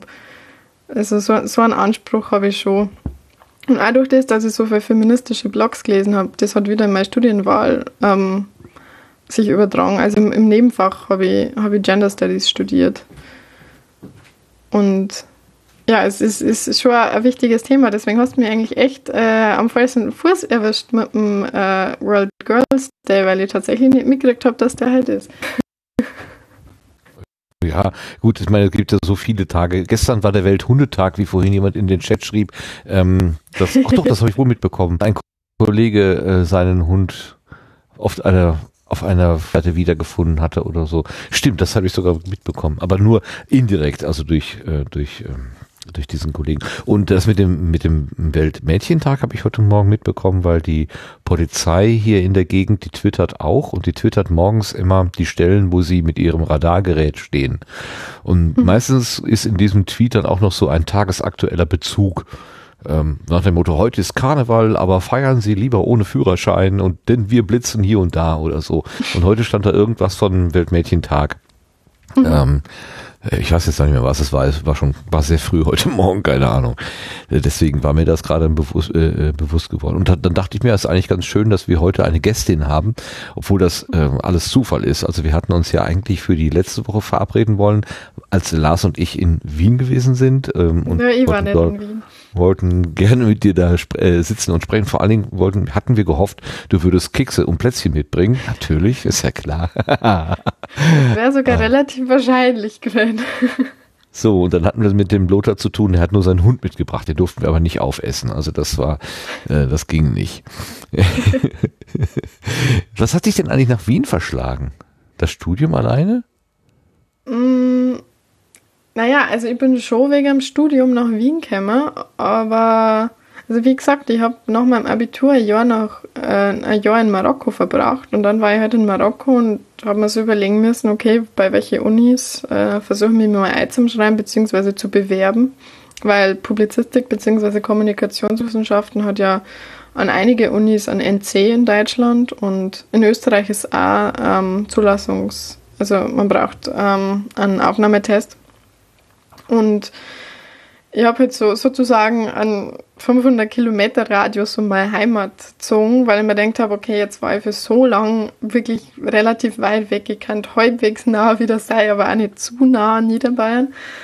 Und naja, da ist halt Wien in den Radius gefallen und ich habe mir gedacht, hey, Wien ist eine Hauptstadt, das ist cool, das ist ein anderes Land. Also vor allem, weil es ein anderes Land ist, habe ich mir gedacht, das ist interessant. Also es, es, ist nicht so eine Herausforderung wie jetzt in ein anderes sprachiges Land zum Gehen, weil im Endeffekt kann ich vielleicht sogar als Österreicherin durchgehen. Also nicht so richtig, aber für Norddeutsche gehe ich schon als Österreicherin durch mit meinem Dialekt.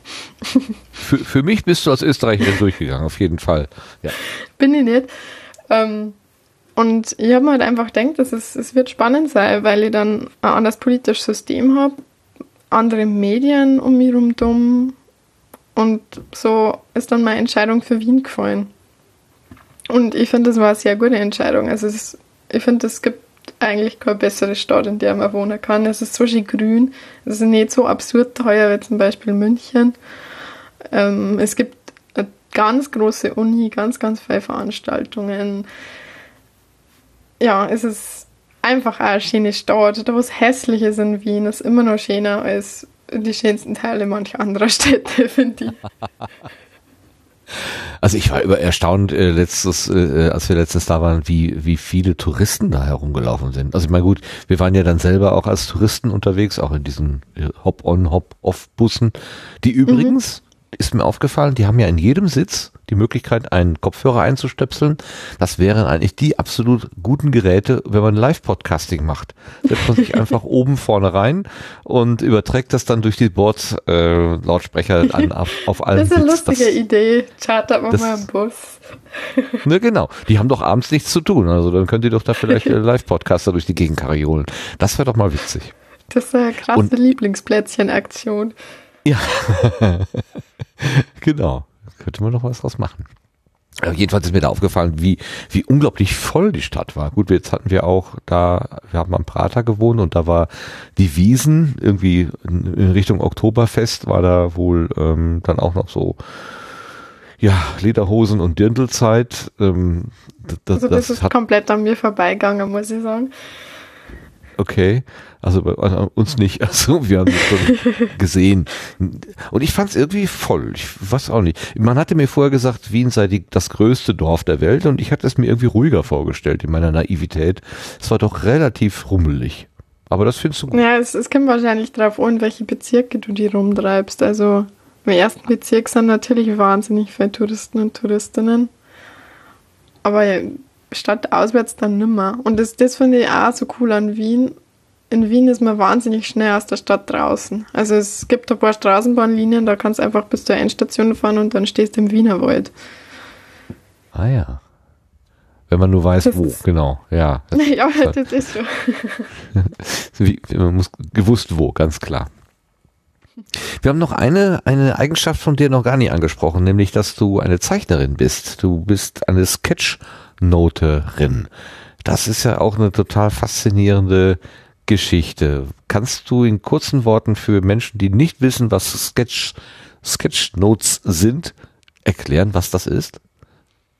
Also Sketchnotes sind Sketch was ja zeichnen, Notes sind Notizen, es sind gezeichnete Notizen. Und das heißt, ich kann zum Beispiel einen Vortrag, eine Vorlesung, eine Podcast-Folge, was auch immer, ähm, live, also Echtzeit festhalten, indem ich nicht mitschreibe oder so, weil dann müsste ja stenografieren, so schnell schreiben kann man eigentlich nicht, sondern bestimmte Begriffe visuell darstellen. Also wenn jetzt zum Beispiel, wenn es um Podcast geht, kann ich zum Beispiel ein kleines Mikrofon zeichnen oder wenn es um die Uni geht, mal ich so eine Uni in so, so, so, so einer griechischen Tempelmäßige Uni sozusagen, so klassizistisch wie, wie die in Wien ausschaut. Und so kann man halt Inhalte ziemlich cool zusammenfassen. Also es ist ganz schön anstrengend, wenn man gleichzeitig zuhört und sketchnotet, weil man ja das Gehörte ähm, visuell übersetzen muss und aussuchen muss, ob das jetzt wichtig genug ist, dass man ein bisschen was vom Platz dafür verwendet, weil man hat ja nur, das ist auch so ein Ding, man schreibt nur auf ein einziges Papier, also ich drehe dann nicht um und schreibe auf der nächsten Seite weiter, ich beschränke mich wirklich auf einzige Seite. Und am Ende kommt halt eine Mitschrift von irgendwas außer die hoffentlich schön zum Schauen ist. Ja, was mich dabei immer total fasziniert und was ich überhaupt nicht gut könnte, abgesehen davon, dass ich schlecht zeichnen kann, also ich meine Figuren sind eher wurscht. immer, immer Quadrate oder Kreise, also so wirklich so grundgeometrische äh, Dinge, aber damit komme ich schon relativ weit, also das, das hilft schon. Ähm, während da vorne ein Vortrag läuft, äh, hat der Vortrag natürlich auch wie so einen, wie so ein Fahrplan, ja, da kommt Thema A, da kommt Thema B, da kommt Thema C, Thema D und in dem Moment, wo du das erste Thema hörst, Thema A, musst du ja erstmal eine Idee bilden, hm, wie kann ich das denn visualisieren? Und dann fängst du an, es zu tun. Und während du es tust, ist er schon bei Thema B. und dann äh, hast du im Prinzip, also du schreibst Thema, also du zeichnest Thema A, hörst Thema B. Vielleicht bist du mit Thema A noch nicht fertig, wenn er schon zum Thema C gekommen ist, dann fängst du an, während äh, du noch die letzten Striche von A machst, darüber nachzudenken, wie du B visualisierst, hörst aber C.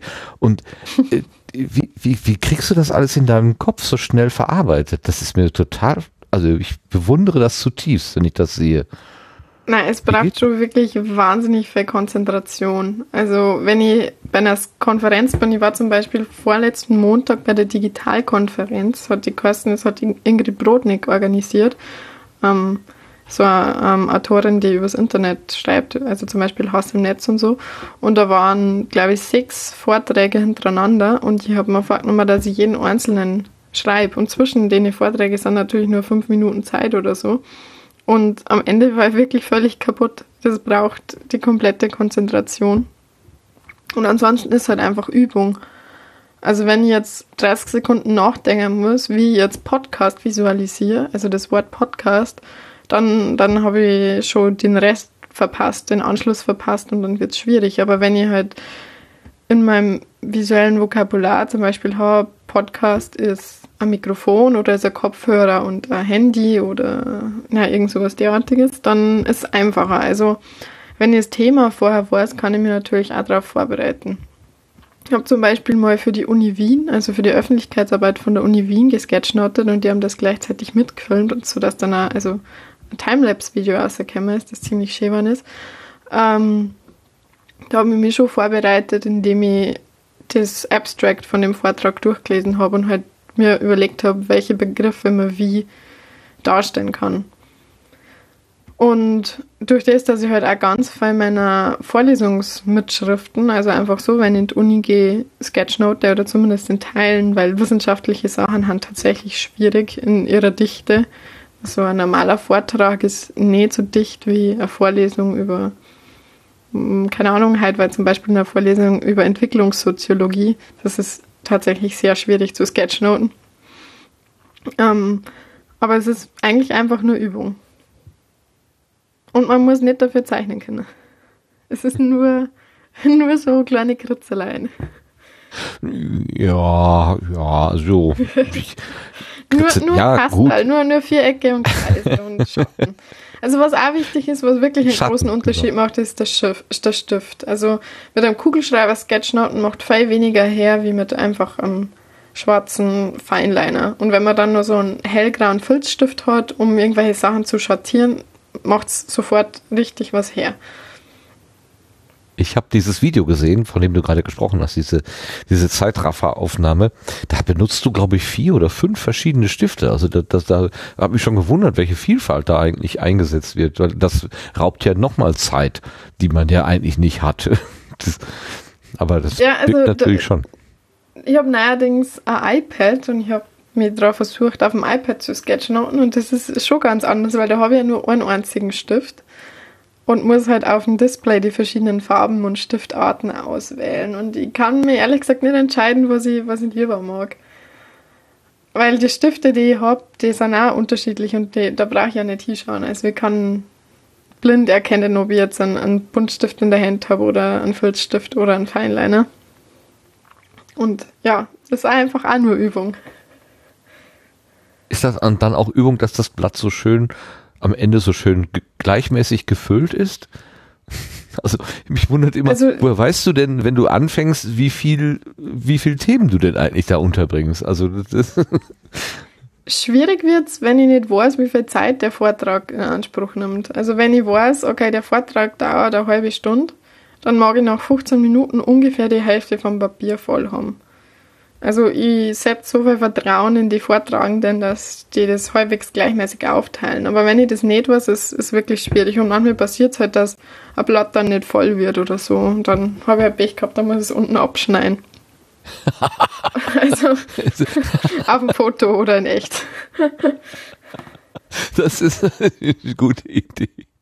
Bei dir habe ich auch zum ersten Mal gesehen, dass man auch auf kleinem Papier Sketchnoten kann. Ich kannte das eigentlich immer nur so von so großen Flipcharts, so A0 oder noch größer, äh, wo dann irgendjemand da so an so einer Stellwand mit einem riesen Edding da so rumgemalt hat. Und bei dir habe ich das zum ersten Mal auch so wirklich Kleinformat, DIN A5 Also wenn's so oder noch kleiner ist, gesehen. Wenn es so groß ist, wird es ja häufiger einfach Graphic Recording genannt. Ah, Und noch eine andere Spielart. ja, also ich, ich weiß auch nicht so genau, wo jetzt der Unterschied ist. Das ist ungefähr so eine Diskussion, wie was ist jetzt ein Podcast, das kann man sich auch nicht drauf einigen. ähm, aber ich, ich schreibe, wenn ich, wenn ich auf Papier mal, mal sind meine Sketchnotes alle A6 groß. Also ich mal auf, auf ähm, Blanko-Karteikarten, weil das ist ein festes Papier und es ist gestrichen. Also es ist quasi so weich in Anführungszeichen, wenn man drüber streicht, weil ich habe ein paar Stifte, die sind ziemlich teuer und die gehen kaputt, wenn man auf schlechtem Papier damit schreibt. Also wenn ich einmal auf Zeitungspapier damit schreibe oder zweimal, sind es eigentlich nicht mehr zum Brauchen. Und so schreibe ich einfach immer auf den kleinen Karteikarten. Und ich finde es einfach viel praktischer, wenn ich, wenn ich tatsächlich auf einer Konferenz bin, weil da gibt es ja nicht so wie in der Uni Tische, sondern ich schreibe auf meinem mm, Timer, also auf so einem kleinen Buch drauf als Unterlage. Und ich glaube, ich kann, ich kann nicht einmal so groß Sketchnoten. Also wenn es mir jetzt auch ein Null Flipchart gibst, dann bin ich wahrscheinlich räumlich ein bisschen verloren, weil mir die Übung fehlt. Man kann ja unten was abschneiden, bis es dann eine äh, Karteikarte geworden ist. Schön. Klasse. Also ich bewundere das ja sehr. Und ähm, das ist ja auch, ähm, also äh, der Tim Rittler und andere versuchen ja mh, so Live-Podcasting auch grafisch zu unterstützen. Und gerade bei der Logbuch Netzpolitik Folge, bei der ah, die hatten eine 200er und glaube ich eine 256er, da war auch so ein Graf, also so ein ein Sketchnoter dabei, der dann eben äh, die Themen, die dort besprochen wurde, dann auch visualisiert haben. Und ich habe zumindest das von der 200er habe ich selber auch hier, also per Video-Dings äh, nach, nachverfolgt, nachverfolgen können.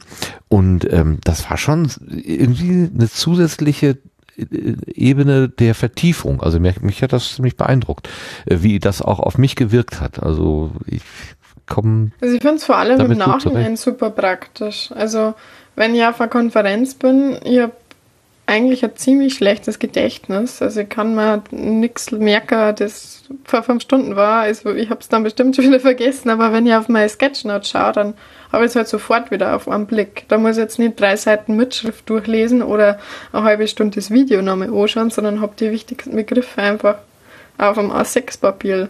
Und es macht da einfach sowas her. Also wenn, wenn ich mich nicht verschreibe oder so oder irgendwelche Flecken drauf sind, schaut es halbwegs schön aus und man kann damit einfach Sachen illustrieren. Einfach nur der Illustration wegen. Ja, ja.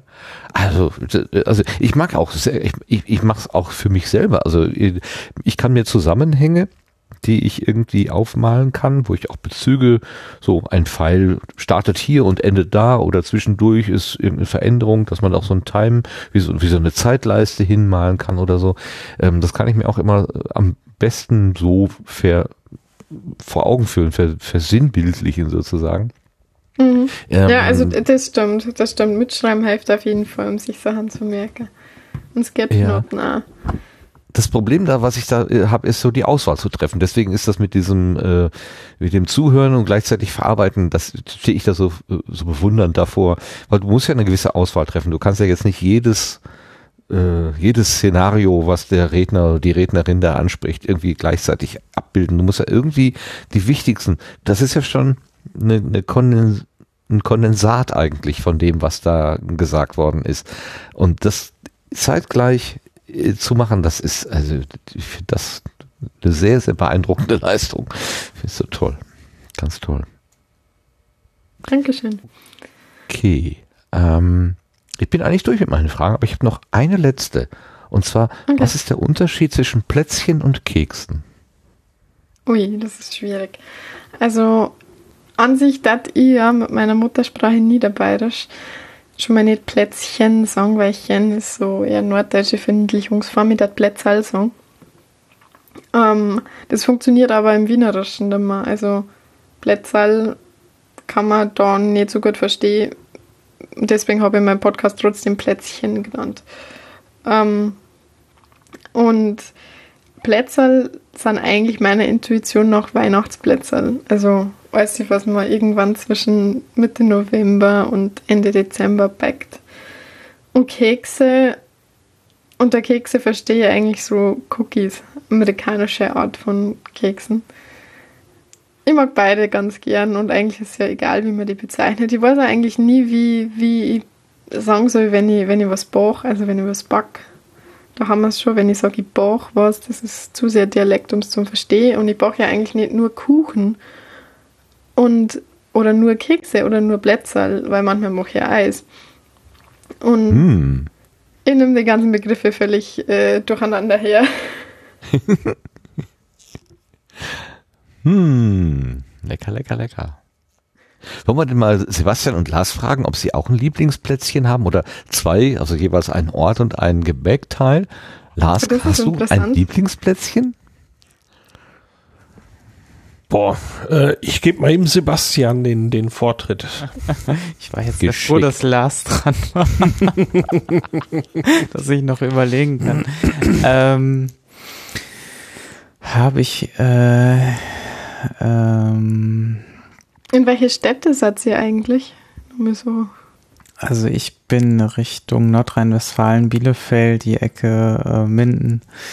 Ähm, äh, muss ich tatsächlich auch gerade ein bisschen drüber nachdenken. Also ich, ähm, also ich bin ganz gerne hier unterwegs, wenn ich so in der Natur spazieren gehe oder joggen. Das, das ist, finde ich, schon immer am, am schönsten tatsächlich, weil es auch sehr viel Ruhe, sehr ruhig ist im Wald und so weiter. Das finde ich eigentlich doch, das wäre jetzt so das Erste, was mir spontan vielleicht einfällt. Und von Gebäck, hm, schwierig. Ich finde Lars, äh, wie heißen die noch? Äh, ähm, die, diese äh, niederländischen Stroopwafels? Spekulatius. Nee. Stroopwafels. Stroopwafels. Die finde ich zum Beispiel auch ganz gut. Aber ob das jetzt die besten wären, weiß ich jetzt auch nicht. Ich weiß auch nicht, ob die als Plätzchen durchgehen. Ja. Also mir hat schon mal wer so Schamküsse mitgebracht als Lieblingsplätzchen. Das zählt alles. Okay. Süßes. Ja, dann passt Stroopwafel auf jeden Fall. sind zwei Waffelhälften mit Sirup drin. Aber wenn es mir jetzt fragst, ich kann die Frage auch nicht beantworten. Ich glaube, ich kann meinen mein Podcast nicht aufhören, bevor ich nicht mein eigenes Lieblingsplätzchen in Wien gefunden habe. Also ähm, fürs Lieblingsplätzchen, äh, das muss nicht in meiner, nicht in meinem Wohnort sein, oder? Nein, es kann irgendwas sein. Dein liebster Dann- Platz. Ob es jetzt der liebste ist, auf jeden Fall kam der mir dann als erstes in den Sinn. Ich habe nur überlegt, ob mir noch was anderes einfällt, aber als erstes in den Sinn kam mir die niederländische Nordseeinsel Terschelling. Warum? Was ist da? Sie ist wunderschön. es ist eine, äh, ja, eine Nordseeinsel mit hohen Dünen, einem unfassbar breiten, langen Strand, obwohl ich gar nicht so der Strandbrutzler bin, aber einfach da rumzusitzen, oben auf der Düne und aufs Meer raufzugucken und diesen Strand zu sehen und der Leuchtturm streicht über einen hinweg und der Fußweg dahin durch die Dünen. Man kann also außen rum oder man kann durch die Dünen durchspazieren. Das ist einfach großartig und ich musste unbedingt wieder hin. Ah, super. Hätte ich auch, also so der Blick aufs Wasser, irgendwo am Strand sitzen und einfach ins Wasser oder aufs Wasser gucken, wie sich das da bewegt und verändert, wie dieses, das Licht da wandert und so, wie die Wellen hoch oder wenig hoch und so weiter ähm, einem da entgegenbranden.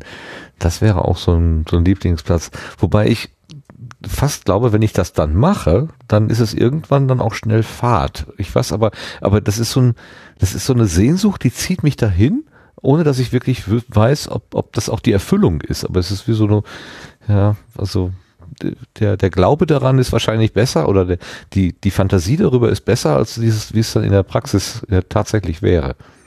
So habe ich so ein bisschen die Befürchtung bei mir. Und den äh, Keks aus, ach hier Plätzchen. Ähm, wo ich sehr schwer widerstehen kann, sind Erdnussplätzchen. Wenn da so ein paar auf dem Oh. Tisch stehen, dann sind die irgendwann ganz schnell weg. Was, Cookies, äh, oder was meinst du mit Erdnussplätzchen?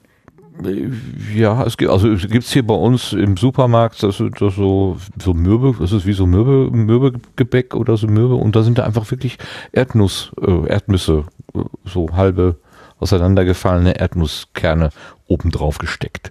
Oh ja, die Das sind ist- gut. Das ist, ähm, das ist ein Verderben sozusagen. ich fürchte, die sind, äh, was so äh, kalorientechnisch, äh, wenn man das so kal kalorientechnisch betrachtet, sind die recht heftig. So in der, in der. Ist ja egal, es sind Cookies. Der isst man, weil es gut sind. Nicht um abzunehmen oder so. Fragwürdige Sachen. Ja, ja. Aber man sollte sich da vielleicht auch auf eins oder zwei dann, die man exemplarisch genussvoll zelebrierend in seinen Mund steckt und nicht so sich über die ganze Packung hermachen, so wie so ein Rasen. ja, hm. Kultur ist doch anders, muss ich sagen. Ja. Habt ihr noch Fragen an äh, äh, Jana, äh, die, äh, aus, hier auch was, was Backen angeht zum Beispiel? Das ist die Fachfrau für Backwaren. Nee, jetzt ich konkret nicht. Also, wenn ich Plätzchen mache oder so, gelingen sie. Ich habe eigentlich keine Fragen gerade. Nee, ich äh, habe jetzt auch gerade nichts Spontanes äh, da. Ich habe mal Plätzchen machen wollen mit so einer, mit so einer Gebäckspritze. Das ist so ein Plastikding, da tut man Teig rein und dann drückt man hinten so einen Hebel und dann soll da angeblich vorne immer genau eine Portion rauspurzeln. Was natürlich nicht funktioniert hat, sondern es war eine endlose lange Wurst und das, also auf den Prospekten, die dabei lagen und den Servier Serviervorschlägen sah das alles total edel aus, aber ich habe es überhaupt nicht hingekriegt. Also ich glaube, das Ding hieß Gerda und das war lange Zeit war das so, Ich kenne das Ding auch noch. war das so ein geflügeltes Wort irgendwie. Nimm doch deine Gerda oder so. Und ich hab, lass mich in Ruhe, es funktioniert eh nicht. Ja, Ja, also so Küchengadgets sind meistens eher ein bisschen unnötig. So viel braucht man gar nicht. Irgendwelche besonderen Formen und weiß nicht, was es für trendige Sachen gibt, Cake-Pop-Formen und Zeug. Einen gescheiten Ofen und einen Mixer. okay.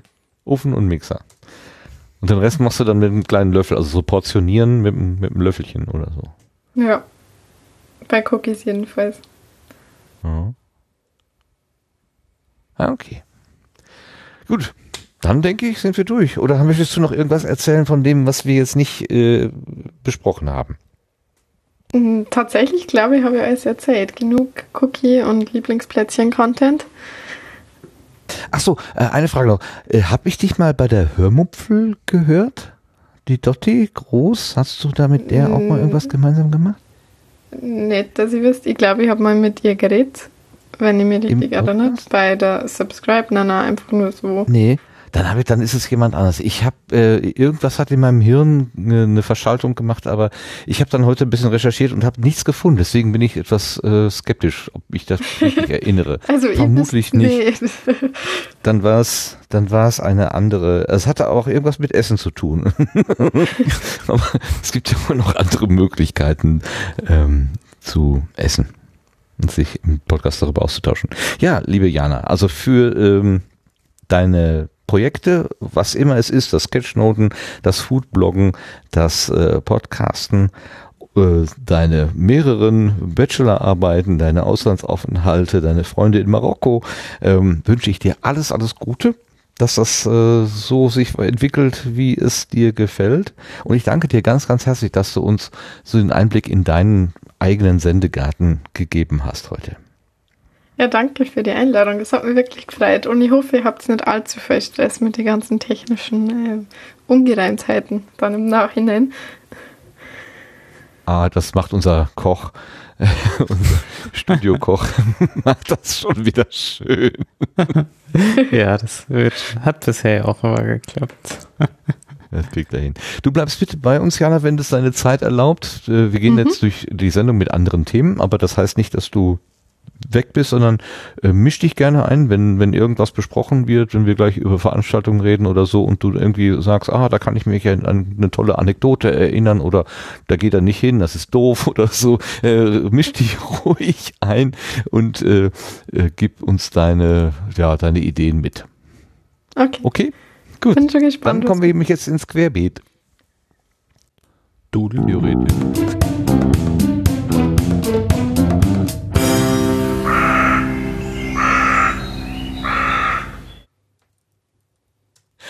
Und da gibt es ja nun die Themen aus dem Podcastland. Und ein großer Player im Podcastland ist Spotify. Und da gibt es jetzt auch Podcasts. Und der Sebastian hat was Neues mitgebracht. Ja, die gibt's ja da schon länger, äh, Mhm. aber bisher äh, war das mit dem Einreichen halt ein bisschen schwierig. Wenn man bei Podigy war, war das halt schon etwas länger ein gelöstes Problem, weil dort war irgendwie schon so ein Button, dass man einfach gelistet werden konnte.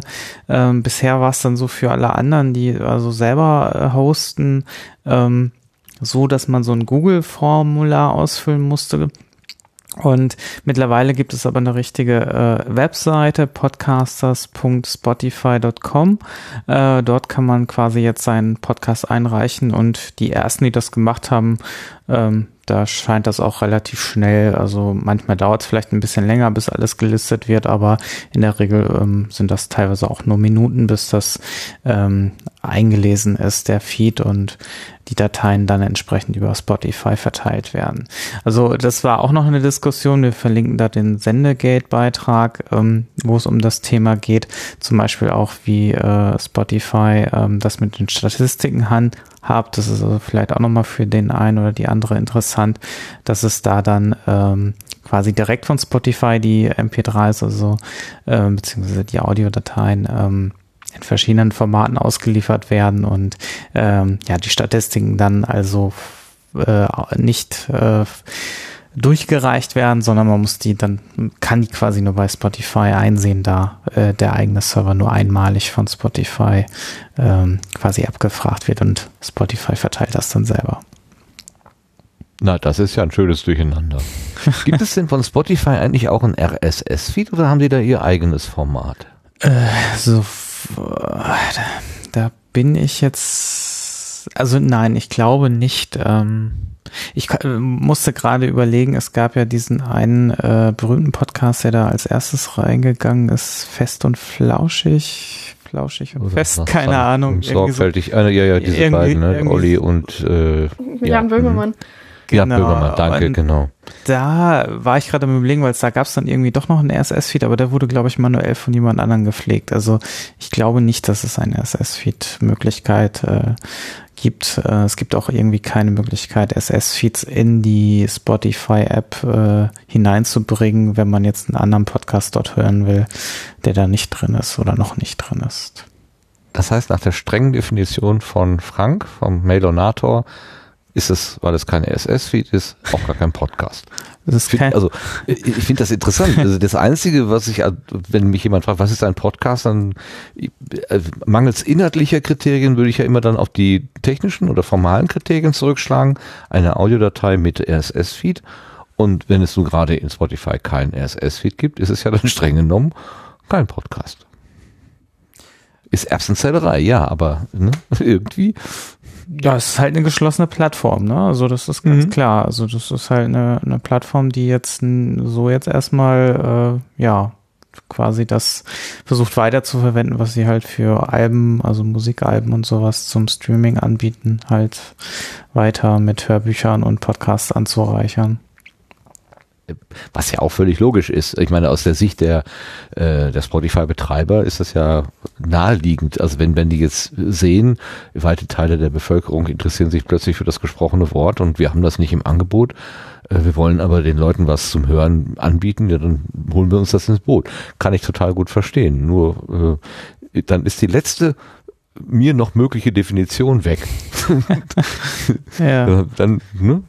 Dann ist Podcast das, was ich oder du oder wer immer als Podcast bezeichnet. Es gibt Genau. aber dann keine gemeinsame ja. äh, Wen da noch die juristischen äh, Geschichten interessieren, also ähm, äh, ich weiß jetzt gar nicht, wer das genau war, aber jemand hat auch netterweise mal den äh, Vertrag, äh, den man sonst nur sieht, wenn man sich halt angemeldet hat und dann äh, den Podcast einreichen will, erst lesen kann, äh, im Vorfeld dort als PDF mal hinterlegt. Kann sich natürlich jederzeit ändern, also der wird sich dann nicht aktualisieren.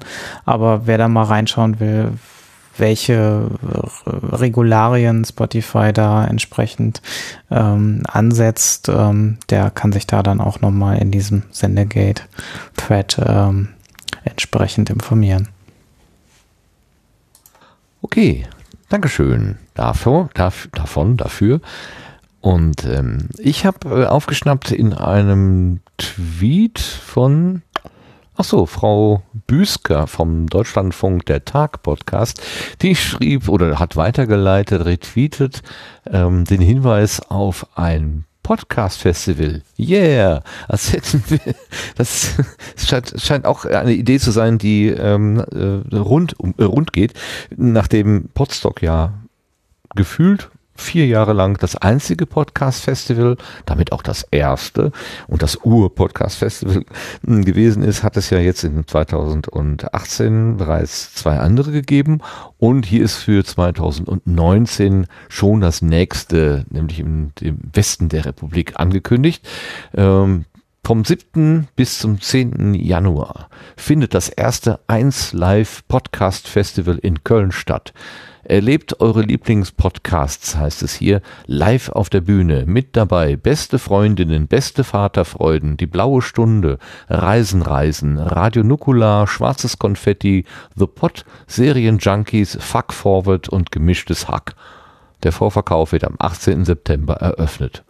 Ja, nur zum Hinweis, es gibt also ein 1 Live Podcast Festival 2019. Total süß.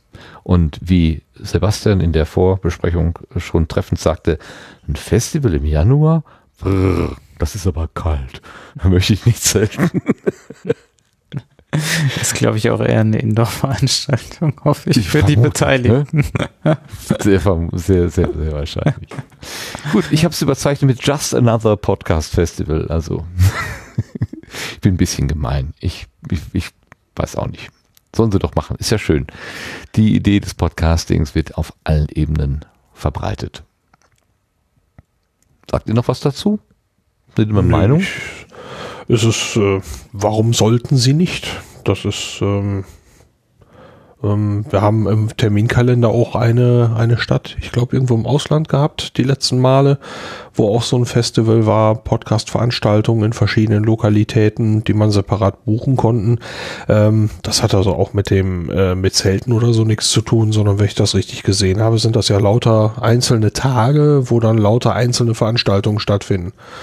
Zwei am 7. Januar, zwei am 8., zwei am 9., drei am 10. und die sind in unterschiedlichen Theatern, Clubs und was weiß ich. Äh, und es müssen einzelne Tickets gebucht werden pro Veranstaltung über ja, um 20 Euro. Ähm, also von daher, das hat mit dem, was Podstock ist oder so, äh, eigentlich nicht viel zu tun. Ähm, aber sollen sie halt machen. Genau. Die Welt ist bunt und groß und hat für jeden Platz. So ist es. Dankeschön. Dann kommen wir schon zum Blühkalender.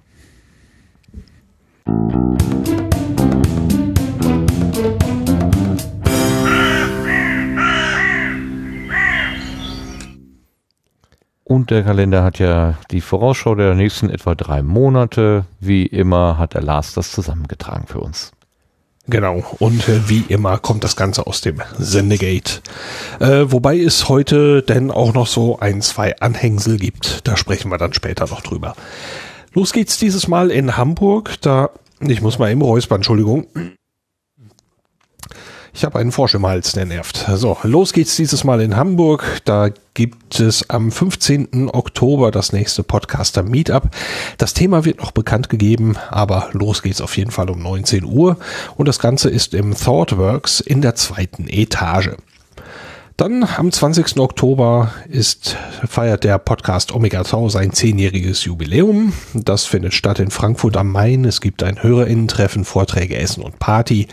Die Vorstellung ist ausgebucht, aber es gibt eine Warteliste unter omegataupodcast.net. Gibt's weitere Infos. Dann ebenfalls am 20. Oktober gibt es eine Veranstaltung in Mailand. Vielleicht ist das auch die, die ich gerade meinte. Ich bin nicht ganz sicher. Aber das ist das Festival del Podcasting. Wer da interessiert ist, findet auf der Homepage weitere Informationen. Ähm, für mich war das jetzt nicht direkt was zum Nachlesen, die ist nämlich nur in Italienisch verfügbar. Am 21. Oktober gibt's Bits und so 500 600, das ist in München im Freiheits. Los geht's um 14 Uhr, die Show läuft bis maximal 18 Uhr, danach gibt's einen Get Together Meet and Greet. Infos gibt's hier unter www.bitsundso.de. Vom 3. bis zum 4. November gibt es im Messezentrum Nürnberg die Hack and Make, ein Kreativ- und Technikfestival. Da soll es auch eine Anlaufstelle für Podcast-Einsteiger, Neugierige und Interessierte geben. Das Festival hat eine Homepage zu finden unter hack, hackmake.de. Dann gibt's auch wieder eine Night of the Pots des Raucherbalkons, dieses Mal mit der Nummer 6 und dem Motto Hell Freezes Over.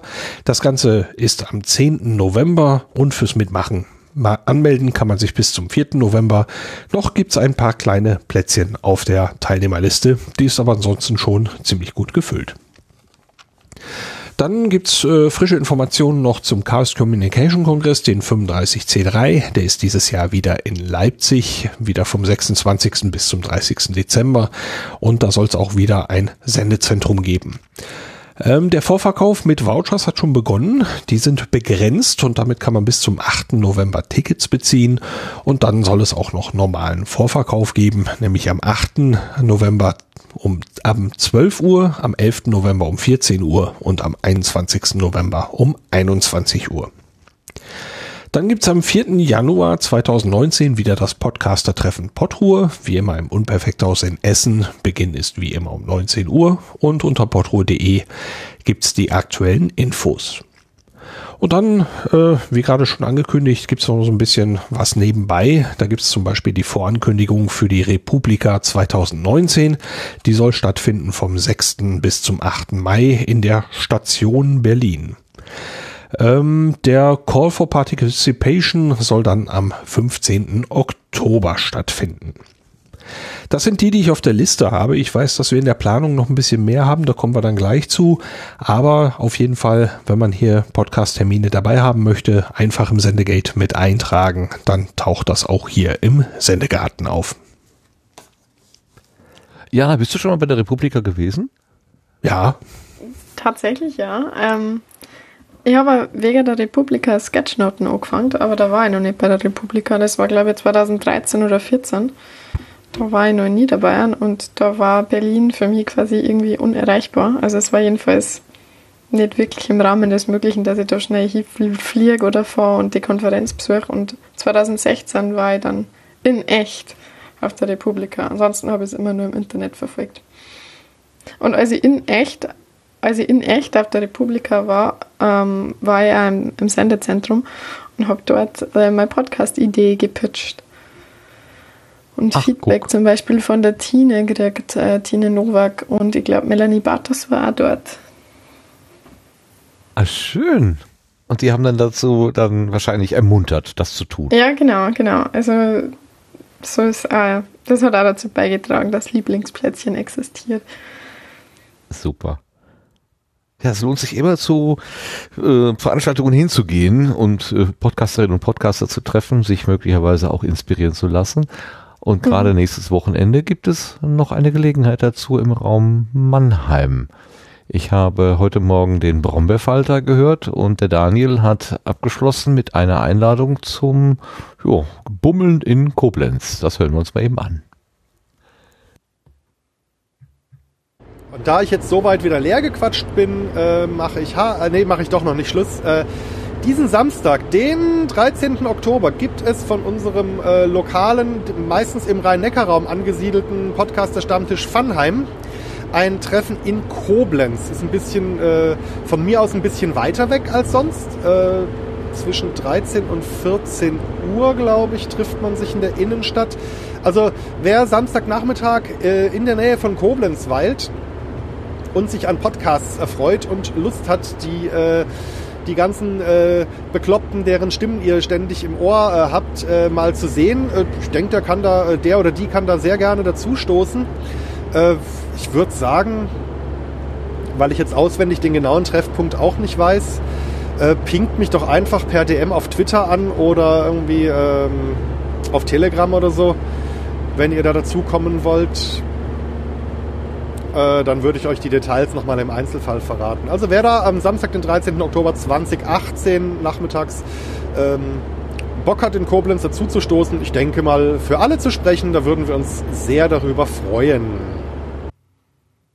Soweit der Daniel mit einer etwas unscharfen Einladung, aber ähm, man kann sich ja bei ihm erkundigen. Soweit äh, in den Norden muss die Jana gar nicht, wenn sie demnächst mal wieder Podcasterinnen und Podcaster treffen möchte, denn es gibt ja die Privacy Week und die findet im Raum Österreich oder sogar in Wien statt. Jetzt bin ich überfragt. Volkskundemuseum. Volkskundemuseum im Ja. 8. In Wien. Bezirk. In Wien. Okay, ja. Ähm, wer kann da was zu erzählen? Wer weiß da was drüber? Also ich war letztes Jahr dort ähm, und habe gesketchnotet, was sonst. Und deswegen hat mich deswegen hat mich Claudia, also eine von den Organisatorinnen, ähm, der übrigens in meinem Podcast schon mit zu Gast war, äh, gefragt, ob ich nicht das Jahr wiederkommen mag und Sketchnoten. Und es geht halt ganz viel, wie der Titel schon sagt, um ähm, Privatsphäre im Netz. Aber es geht auch ins Analoge. Es hat zum Beispiel einen Workshop zu Lockpicking gegeben im vergangenen Jahr, also wie man Schlösser knacken kann. Und ich finde, das ist eine sehr coole Veranstaltung. Das Schöne ist, dass man das auch aus der Ferne verfolgen kann. Die bieten einen Stream an. Man kann sich sogar ein, ein Stream-Ticket kaufen. Das ist aber mehr so eine, äh, eine Sponsoring-Maßnahme. Also man muss es nicht tun, aber man kann, wenn man das aus der Ferne betrachten will und den Stream nutzt, kann man da ein Ticket für kaufen. Kostet irgendwie einen symbolischen Preis, 23 Euro, 42, nicht doch. Also irgendwie eine von diesen Nerd-Zahlen ist da, glaube ich, drin verarbeitet. Ähm, das fand ich irgendwie total witzig, diese Idee, äh, da einfach so eine Art äh, Sparschwein aufzustellen und man hat auch die Möglichkeit, da was reinzuwerfen. Man kann das also aus der Ferne äh, verfolgen. Den Fahrplan haben sie auch, fahrplan.privacyweek.at, da kann man also nachlesen, was geboten wird. Und dann, wenn man nicht im Volkskundemuseum sein kann, kann man das von zu Hause, von der Couch. Die Claudia war ja auch hier schon zu Gast und die hatte davon auch berichtet, dass es eine ganze Woche um solche Themen wie äh, sicheres Internet und sicherer Umgang und so weiter geht. Jo, prima. Haben wir das auch. Jetzt kämen eigentlich die Setzlinge, aber wieder ist es mir nicht gelungen, irgendetwas äh, zusammenzutragen. Die Zeit, also die, die, die, die Wochen, Tage äh, rasen so dahin und ähm, ich habe ein bisschen Problem auch äh, in dem in dem äh, in dem Strom neuer äh, Podcast-Angebote mich irgendwie noch zu orientieren, denn wenn also ich habe zwar immer gesagt, Setzlinge sind jetzt äh, keine Wertung, aber ich möchte schon irgendwie wissen, was ist das denn für ein Angebot? Möchte mich so ein bisschen damit beschäftigt haben zumindest. Selbst wenn es mir nicht gefällt, will ich zumindest wissen, was es, worum es geht. Und an ist, in den anderen Folgen habe ich ja auch immer gerne mal so einen kleinen Ausschnitt gespielt. Äh, Im Moment fehlt mir einfach die Ruhe dafür, mir diese Landschaft anzuschauen und da reinzugucken. Ähm, seht es mir bitte nach. Ich weiß im Moment nicht, äh, die Setzlinge vernünftig zu äh, gestalten. Ähm, äh, das äh, geht im Moment nicht gut. Deswegen überspringen wir das jetzt einfach und kommen direkt zu den Blütenschätzen.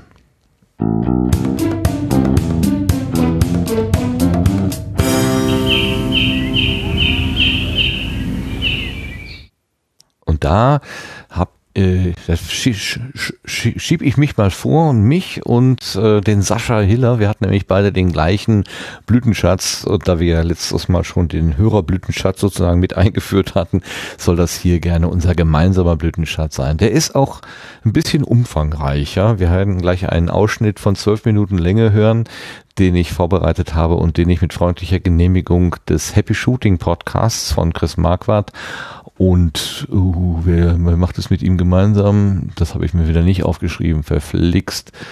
Äh, Boris Nienke, doch, da steht's doch. Ähm, äh, den die beiden gemeinsam machen. Und zwar geht es dabei um etwas, was gar nicht so sehr mit Fotografie zu tun hat, sondern mehr so am Rand. Ähm, der äh, ähm, der Chris Marquardt hatte über einen Tweet, glaube ich, äh, wahrgenommen, dass es eine junge Frau gibt, 17 Jahre, die heißt Lilly. Die äh, hat eine mm, Spendenaktion sozusagen ins Leben gerufen und zwar für sich selbst. Das muss man dazu sagen. Ähm, Lilly äh, hat eine körperliche Einschränkung insofern, dass ihr ähm, die Muskeln im Oberkörper äh, in Anführungszeichen nicht gehorchen. Also die machen einfach, was sie wollen. Sie kann die, die Muskeln nicht äh, kontrollieren das, ähm, sie sitzt im Rollstuhl und ähm, ja, das äh, gibt ihr nicht die Möglichkeit, äh, den, den Rollstuhl selber zu bewegen oder irgendwas mit den Händen gezielt zu tun, äh, weil sie einfach die Kontrolle nicht hat. Sie kann auch, der, der Sprachapparat äh, ist ja auch von Muskeln äh, bedient, die kann sie auch nicht willkürlich bewegen, das heißt, sie kann auch nicht sprechen aber sie kann denken und zwar gar nicht so wenig. Lilly ist eine ziemlich kluge Person, äh, steht kurz vor dem Abitur und hat schon beim, beim DLR ein Praktikum gemacht. Sie war beim CERN und hat sich dort irgendwie umgeschaut und sie hat einen Wunsch, äh, Astronomie, Astronomie zu studieren oder ähm, also irgendetwas äh, Astrophysik, also in die Richtung jedenfalls. So, so, so ganz genau kann ich das im Moment nicht sagen. Sie hat bei der DLR-Show vor einigen Wochen teilnehmen dürfen und hat direkt Fragen an Alexander Gerst gestellt, oder eine Frage an Alexander Gerst gestellt. Da ging es um schwarze Löcher, natürlich. Äh, was kleineres kann es nicht sein. Ähm, und man fragt sich ja, wie hat sie das denn gemacht, wenn sie gar nicht sprechen kann? Ja, Lilly hat so einen Sprachcomputer, da gibt sie halt alles ein, was sie äh, sagen möchte und drückt dann auf den Knopf und äh, dann spricht das Ding halt so. Das, wir kennen das vielleicht noch, wenn wir so ein bisschen physikorientiert sind von Stephen Hawking. Der hat ja auch so ein Sprechgerät gehabt. Und das ist ja auch äh, wenig verwunderlich, dass äh, Stephen Hawking ein Idol von Lilly ist. So, also Lilly möchte demnächst äh, studieren und ähm, kommt aber mit dem normalen Rollstuhl, den sie hat, nicht gut zurecht. Sie macht das, was sie tun will, mit den Füßen. Also schreiben, essen, macht sie alles mit den Füßen und äh, hätte gerne einen äh, Rollstuhl, der äh, mehr Möglichkeiten bietet, dass sie zum Beispiel neigen kann, so dass sie leichter ähm, die Sachen zum Mund führen kann. Und äh, das Ding soll wohl auch Treppen steigen können. Also ist so ein Schweizer Spezialmodell da. Das kostet recht viel Geld und sie sammelt da jetzt einfach mal in Form einer Spendenaktion. Und der äh, Chris Marquardt hatte davon mitbekommen und hat gesagt, das ist spannend. Ich lade mir die Lilly einfach mal ein und wir machen ein Interview.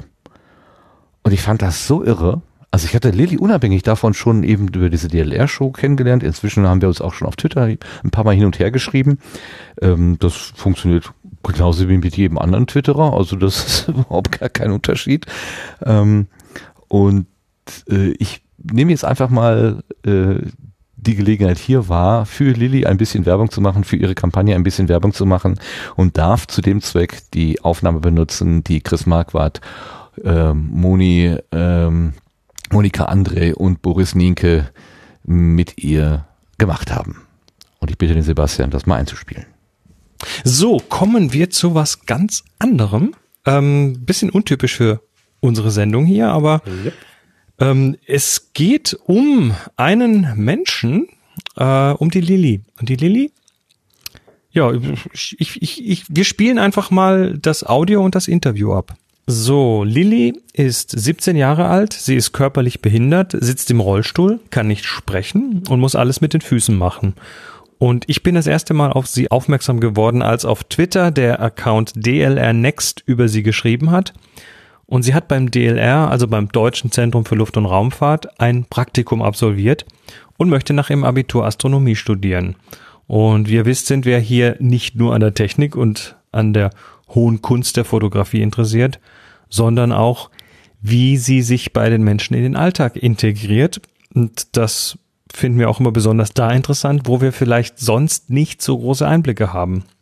Nachdem Lilly dann kürzlich wieder in meiner Timeline aufgetaucht ist, und zwar dieses Mal mit einem Spendenaufruf für einen Hightech E-Rollstuhl.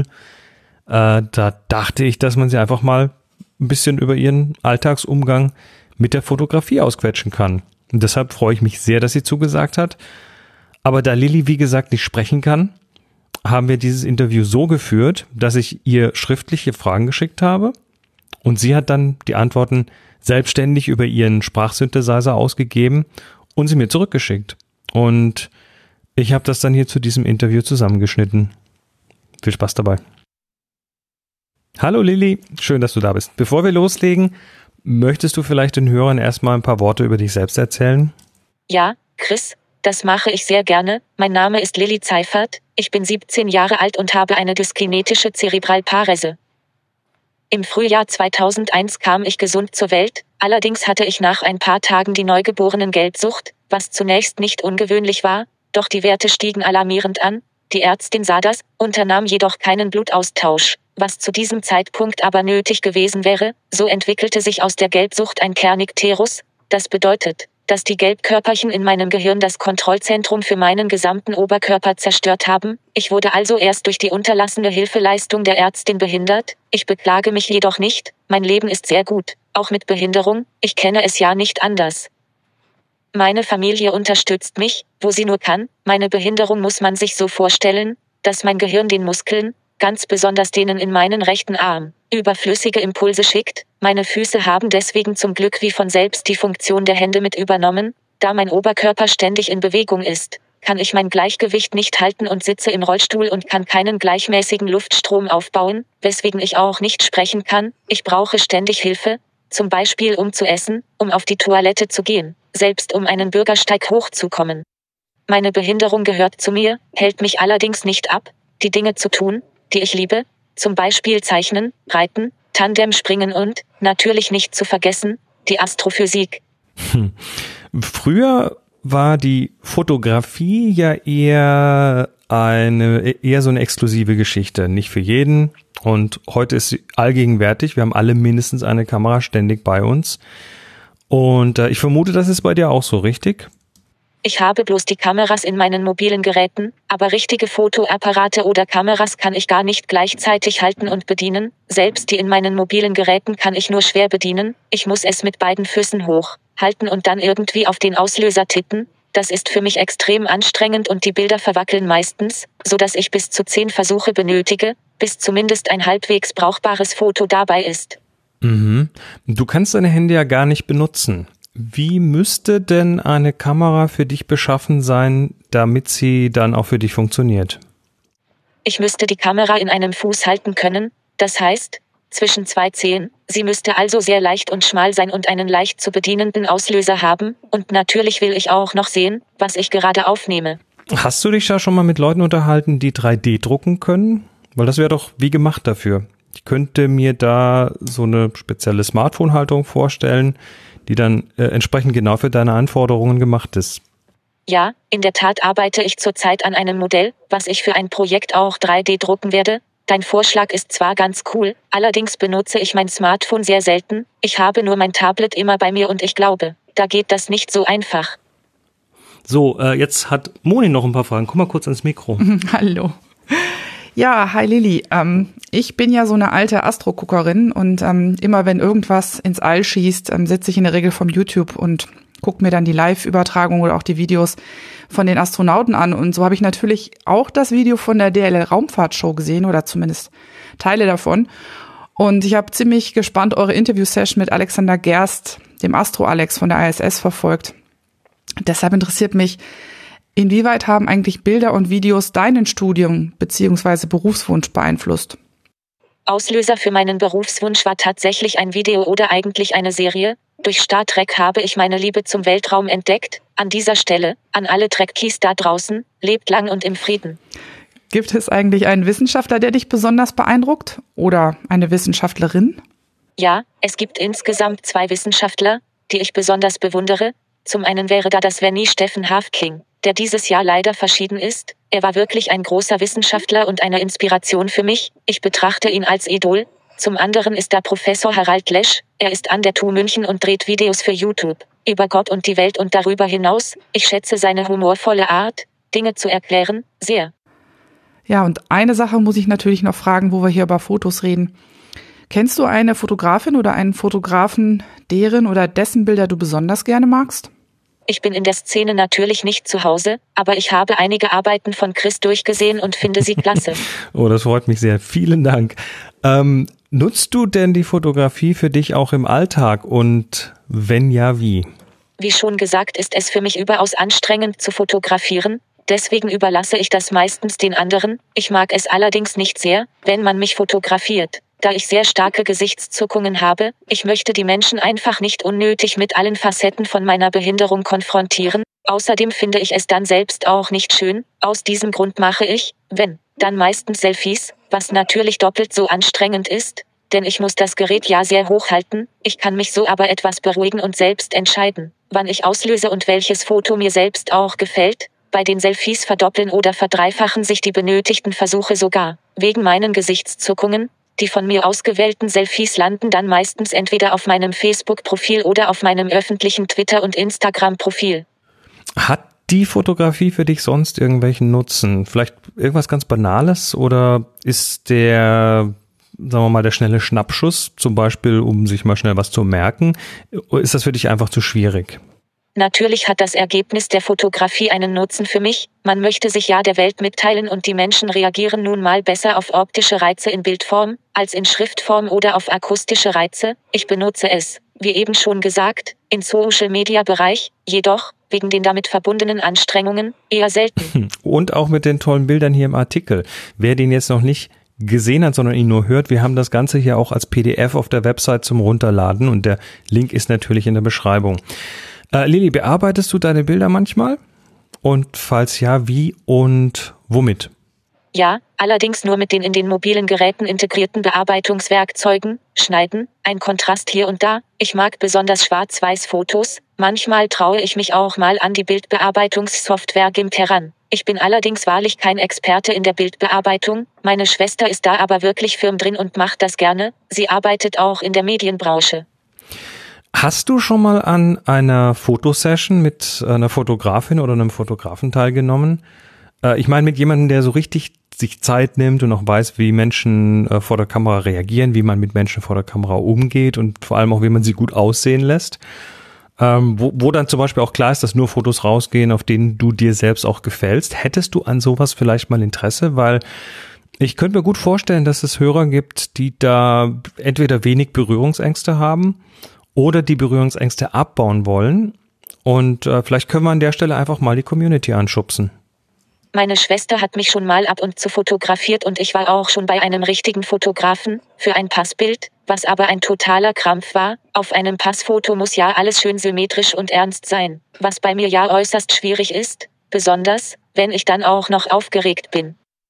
An einem professionellen Fotoshooting hätte ich schon Interesse, natürlich, aber ich verstehe sehr gut, dass Menschen mir gegenüber Berührungsängste haben, das habe ich selbst bei anderen Behinderten ganz offen gesagt auch, ich denke, das ist am Anfang völlig normal und natürlich. Hm. Naja, vielleicht ergibt sich ja nach dieser Sendung was. Jetzt noch was ganz anderes. Du bist ja auf den Rollstuhl angewiesen und hast jetzt gerade eine Crowdfunding-Aktion für einen ganz besonderen E-Rolli laufen. Was stört dich denn an deinem jetzigen Rollstuhl?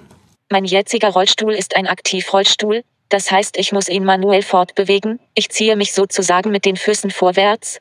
Ziehen sage ich deswegen, weil ich ja auch noch das Eigengewicht vom Rollstuhl mit fortbewegen muss. Schrägen hochzukommen oder einen Bürgersteig ist für mich ohne Hilfe nahezu unmöglich. Ich kann alleine keine weiteren Strecken fahren, weil mich irgendwann einfach die Kraft verlässt und muss daher immer geschoben werden. Und da ich so unabhängig wie möglich sein möchte, ist das natürlich nicht akzeptabel. Ich kann in meinem jetzigen Rollstuhl nicht alleine essen da ich dafür in eine angeschrägte Position sein muss, um meinen Fuß zum Mund führen zu können. Außerdem tut mir mein Rücken weh, wenn ich längere Zeit aufrecht gesessen habe, oder nehmen wir zum Beispiel ein Regal im Supermarkt, welches ich gar nicht erreichen kann. Apropos Supermarkt, ich wurde in vielen Supermärkten schon einfach so von fremden Menschen weggeschoben, weil diese dachten, man hätte mich stehen gelassen, ich kann mich nicht dagegen wehren oder schnell etwas sagen. Boah, das ist heftig. Ähm, jetzt sammelst du Spenden für einen Hightech-Rollstuhl. Was für Vorteile hätte denn der? Der E-Rollstuhl, für den ich jetzt Spenden sammle, kann sogar ein ganzes Treppenhaus hochfahren. Er kann in Liegeposition gehen und seine Höhe verstellen, so dass ich meine Abiturprüfung in Hamburg auf einem normalen Tisch, anstatt auf einem Stuhl oder Hocker, schreiben könnte. Außerdem kann man einen solchen E-Rollstuhl nicht einfach mal so schnell wegschieben. Ich wäre selbstständiger in meinem Leben und auch in meinem angestrebten Studium. Leider ist dieser E-Rollstuhl noch ganz neu, kommt aus der Schweiz, hat keinen deutschen Vertriebspartner und somit auch keine Hilfsmittelnummer, sodass die Krankenkassen die Kosten nicht übernehmen. Hm, naja, dann nutzen wir das hier mal für einen Aufruf an die Happy Shooting Community. Ich mache mal den Link von dieser Aktion in die Beschreibung zur Sendung und ähm, hoffe mal, dass möglichst viele mitmachen. Und falls sich noch was wegen einer Fotosession ergeben sollte, wo könnte man dich denn ungefähr finden und wie kann man dich am besten kontaktieren? Am besten per Mail an lilizeifert.yahoo.de. Zeifert mit Z. Oder per Direktnachricht in Twitter. Dort findet man meinen Account unter lilly-zeifert. Alles klar, dann vielen Dank für das tolle Gespräch. Ich habe zu danken, dass ich hier dieses tolle Interview geben durfte. Ja, mal was anderes. Das Ähm, ist ja der Hammer. Das ist der Hammer. Das ist, sagt der Boris Nienke, der gemeinsam mit Chris Marquardt und Monika André mit Lilly gesprochen hat. Ich denke, das Interview spricht für sich. Und vielleicht ist das ja für den einen oder anderen nochmal äh, ja, Anlass, auf diese Spendenaktion zu gucken oder sich einfach noch ein bisschen mit Lilly zu beschäftigen. Und wer das Ganze nochmal nachhören möchte, das ist im Happy Shooting in der Ausgabe 580 mit dem Namen Semi-Clever zu finden. Dankeschön nochmal an Chris, der mir erlaubt hat, diesen Ausschnitt hier in dieser Länge auch einzuspielen. Gut, das war mein Blütenschatz, beziehungsweise der von Sascha. Was habt ihr denn noch dabei? Fragen wir mal die äh, äh, Jana. Ich habe immer Lara im Kopf, aber das Lara ist eine, eine andere Person. Hilfe, Hilfe. Äh, Jana, wir haben dich vorhin damit äh, überrumpelt über, mit, dem, mit dem Gedanken an einen Blütenschatz. Hast du zufällig etwas dabei? Naja, ich bin immer nur ein bisschen überrumpelt, aber darf man Bücher nennen? Das auch als Blütenschatz, Ja, weil es ist sogar eine Podcasterin, die das Buch geschrieben hat. Ähm, Anna Goldenberg, die den Podcast von der Wochenzeitschrift Falter macht, in, also eine Wiener Wochenzeitung, ähm, hat ein Buch geschrieben über ihren Opa, der ähm, in Wien versteckt worden ist. Also der war Jude und ist quasi vor den Nazis versteckt worden. Und Anna Goldenberg hat die Geschichte recherchiert und ähm, ja, ein Buch darüber geschrieben. Ich habe es noch nicht gelesen. Ich war allerdings auf der Eröffnungspräsentation sozusagen ähm, von, von der Bücherei dort. Und die Geschichte ist, ist wirklich sehr berührend. Also ich werde mir das Buch kaufen und bald durchlesen. Versteckte Jahre heißt es. Anna Goldenberg. Versteckte Jahre, ja. Das erinnert mich an die äh, eine Geschichte von Hans Rosenthal. Hans Rosenthal, der äh, Fernseh-Quiz-Moderator, der auch zwei Jahre in Berlin versteckt gehalten wurde. Und das war für ihn, als er gefragt wurde, wie können Sie denn als Jude überhaupt in Deutschland noch sein? Wie, wie, wie, wie ist es möglich, dass Sie nicht vor ähm, vor ja Angst oder Rache oder was auch immer vor unguten Gefühlen äh, davonlaufen. Da sagt er ja, weil ich zwei verschiedene Deutschlands kennengelernt habe, das zerstörerische und das hilfende. Der die drei Damen, die ihn da über die Jahre in Berlin versteckt gehalten haben, die haben ihm noch ein anderes Bild von Deutschland gezeigt. Und so stelle ich mir das gerade bei dem Opa, der in Wien versteckt worden ist, vielleicht auch vor. Ist Ja, die sind tatsächlich auch wieder nach Wien zurückgekommen und dort blieben. Verrückt, ne? Wahnsinn. Schlimme Zeit. Ich hoffe, dass das nicht wiederkommt und die Hoffnung ähm, wird größer von Mal zu Mal, weil die, die, die Sicherheit, äh, dass es nicht so ist, schwindet leider. Das ist kein gutes Zeichen. Wir sollten alle sehr, sehr, sehr aufmerksam sein. Wir können nichts dafür, was unsere Vorfahren und Vorvorfahren getan haben, aber wir können etwas dafür, wenn es wieder passiert. Und das darf nicht sein. Gut. Dankeschön, Jana. Sehr schön. Buch ist auf jeden Fall ein guter Blütenschatz. Lars, hast du was mitgebracht? Ja, ich habe was mitgebracht und zwar äh, etwas aus dem Vrind-Universum. Äh, ich war in den letzten Wochen ziemlich viel unterwegs und äh, ja, hatte doch deutlich weniger Zeit übrig, als ich gedacht habe. Und zwischendurch wollte ich immer mal gerne Podcast hören, hatte aber nicht viel Lust, äh, lange Episoden zu stückeln. Und äh, fast alles, was ich in meiner Playlist hatte, waren lang. Ja, und dann war da im Vrindfeed äh, einige Sachen aus dem Geschichtsunterricht, ähm, der eigentlich im Moment jetzt äh, pausierte. Es geht jetzt zum Glück weiter. Eine Reihe mit die roten Sekretäre. Und da geht's also um ja, Parteifunktionäre oder was das korrekte Wort ist, ähm, ebenso aus dem Ostblock und angegliederten Staaten. Und äh, ich hatte die ein bisschen übersprungen. Ich hatte gedacht, das wäre so jetzt nicht unbedingt mein Thema. Und dann hatte ich so gesagt, ja gut, jetzt äh, hörst du mal in einen rein. Und es stellte sich raus, dass äh, ich das Ganze hochinteressant fand. Und dann habe ich so im Laufe dieser Woche, die ich da in Bremen war, äh, diese 15 Stück äh, nach und nach alle weggeschnupft. Ähm, es handelt sich um eine Reihe, 15 Stück hatte ich schon gesagt, die wurden von Deutschland Radio Wissen produziert, äh, eben dort von Matthias von Hellfeld, der da wohl ja sozusagen regieführend war. Und ähm, bei Deutschland Radio Wissen sind die eben nicht mehr abrufbar. Und zusammen mit Holgi hat der Herr von Hellfeld diese Reihe dort, also bei Vrind, wieder veröffentlicht. Und sie haben zu jeder Erfolge äh, eine, ja, gemeinsam eine Einleitung gesprochen, haben sich also unterhalten, ähnlich wie sie das im, im Geschichtsunterricht immer gemacht haben. Und ähm, das fand ich so eine runde Sache und ich fand so interessant und ich habe so viel gelernt und gehört, was ich eben noch nicht wusste und deswegen ist das dieses Mal mein Blütenschatz. Vielen Dank. Matthias von Hellfeld ist sicherlich immer eine, äh, ich sag mal, immer des Hörenswert, sozusagen, hörenswert. ja, das, das, das ist ein Mensch, der kann Geschichte erzählen und äh, dafür Begeisterung wecken, wie kaum ein anderer. Und ich bin sehr froh, dass er wieder auf der Bildfläche ist, nachdem er einige Zeit krankheitsbedingt aussetzen musste. Über die er ja auch die Zeit und die Krankheit ausführlich bei Vrind erzählt hat. Ja, auch Sehr das könnte schon. Sorry, äh, ich wollte sagen, auch das könnte schon fast ein Blütenschatz sein, weil äh, es wirklich ein, ja, wie soll ich es nennen, ein intimer, ein, ja, das ist das, was Podcasting kann, ne? So wie die beiden sich darüber dann unterhalten. Ähm, das äh, war auch schon was Besonderes. Das würde ich meinen. Das war wirklich was Besonderes. Und ja. Also auch, äh, weißt du zufällig gerade aus dem Stand, welche Episode das war? Dann könnten wir die nachher auch noch verlinken dahin.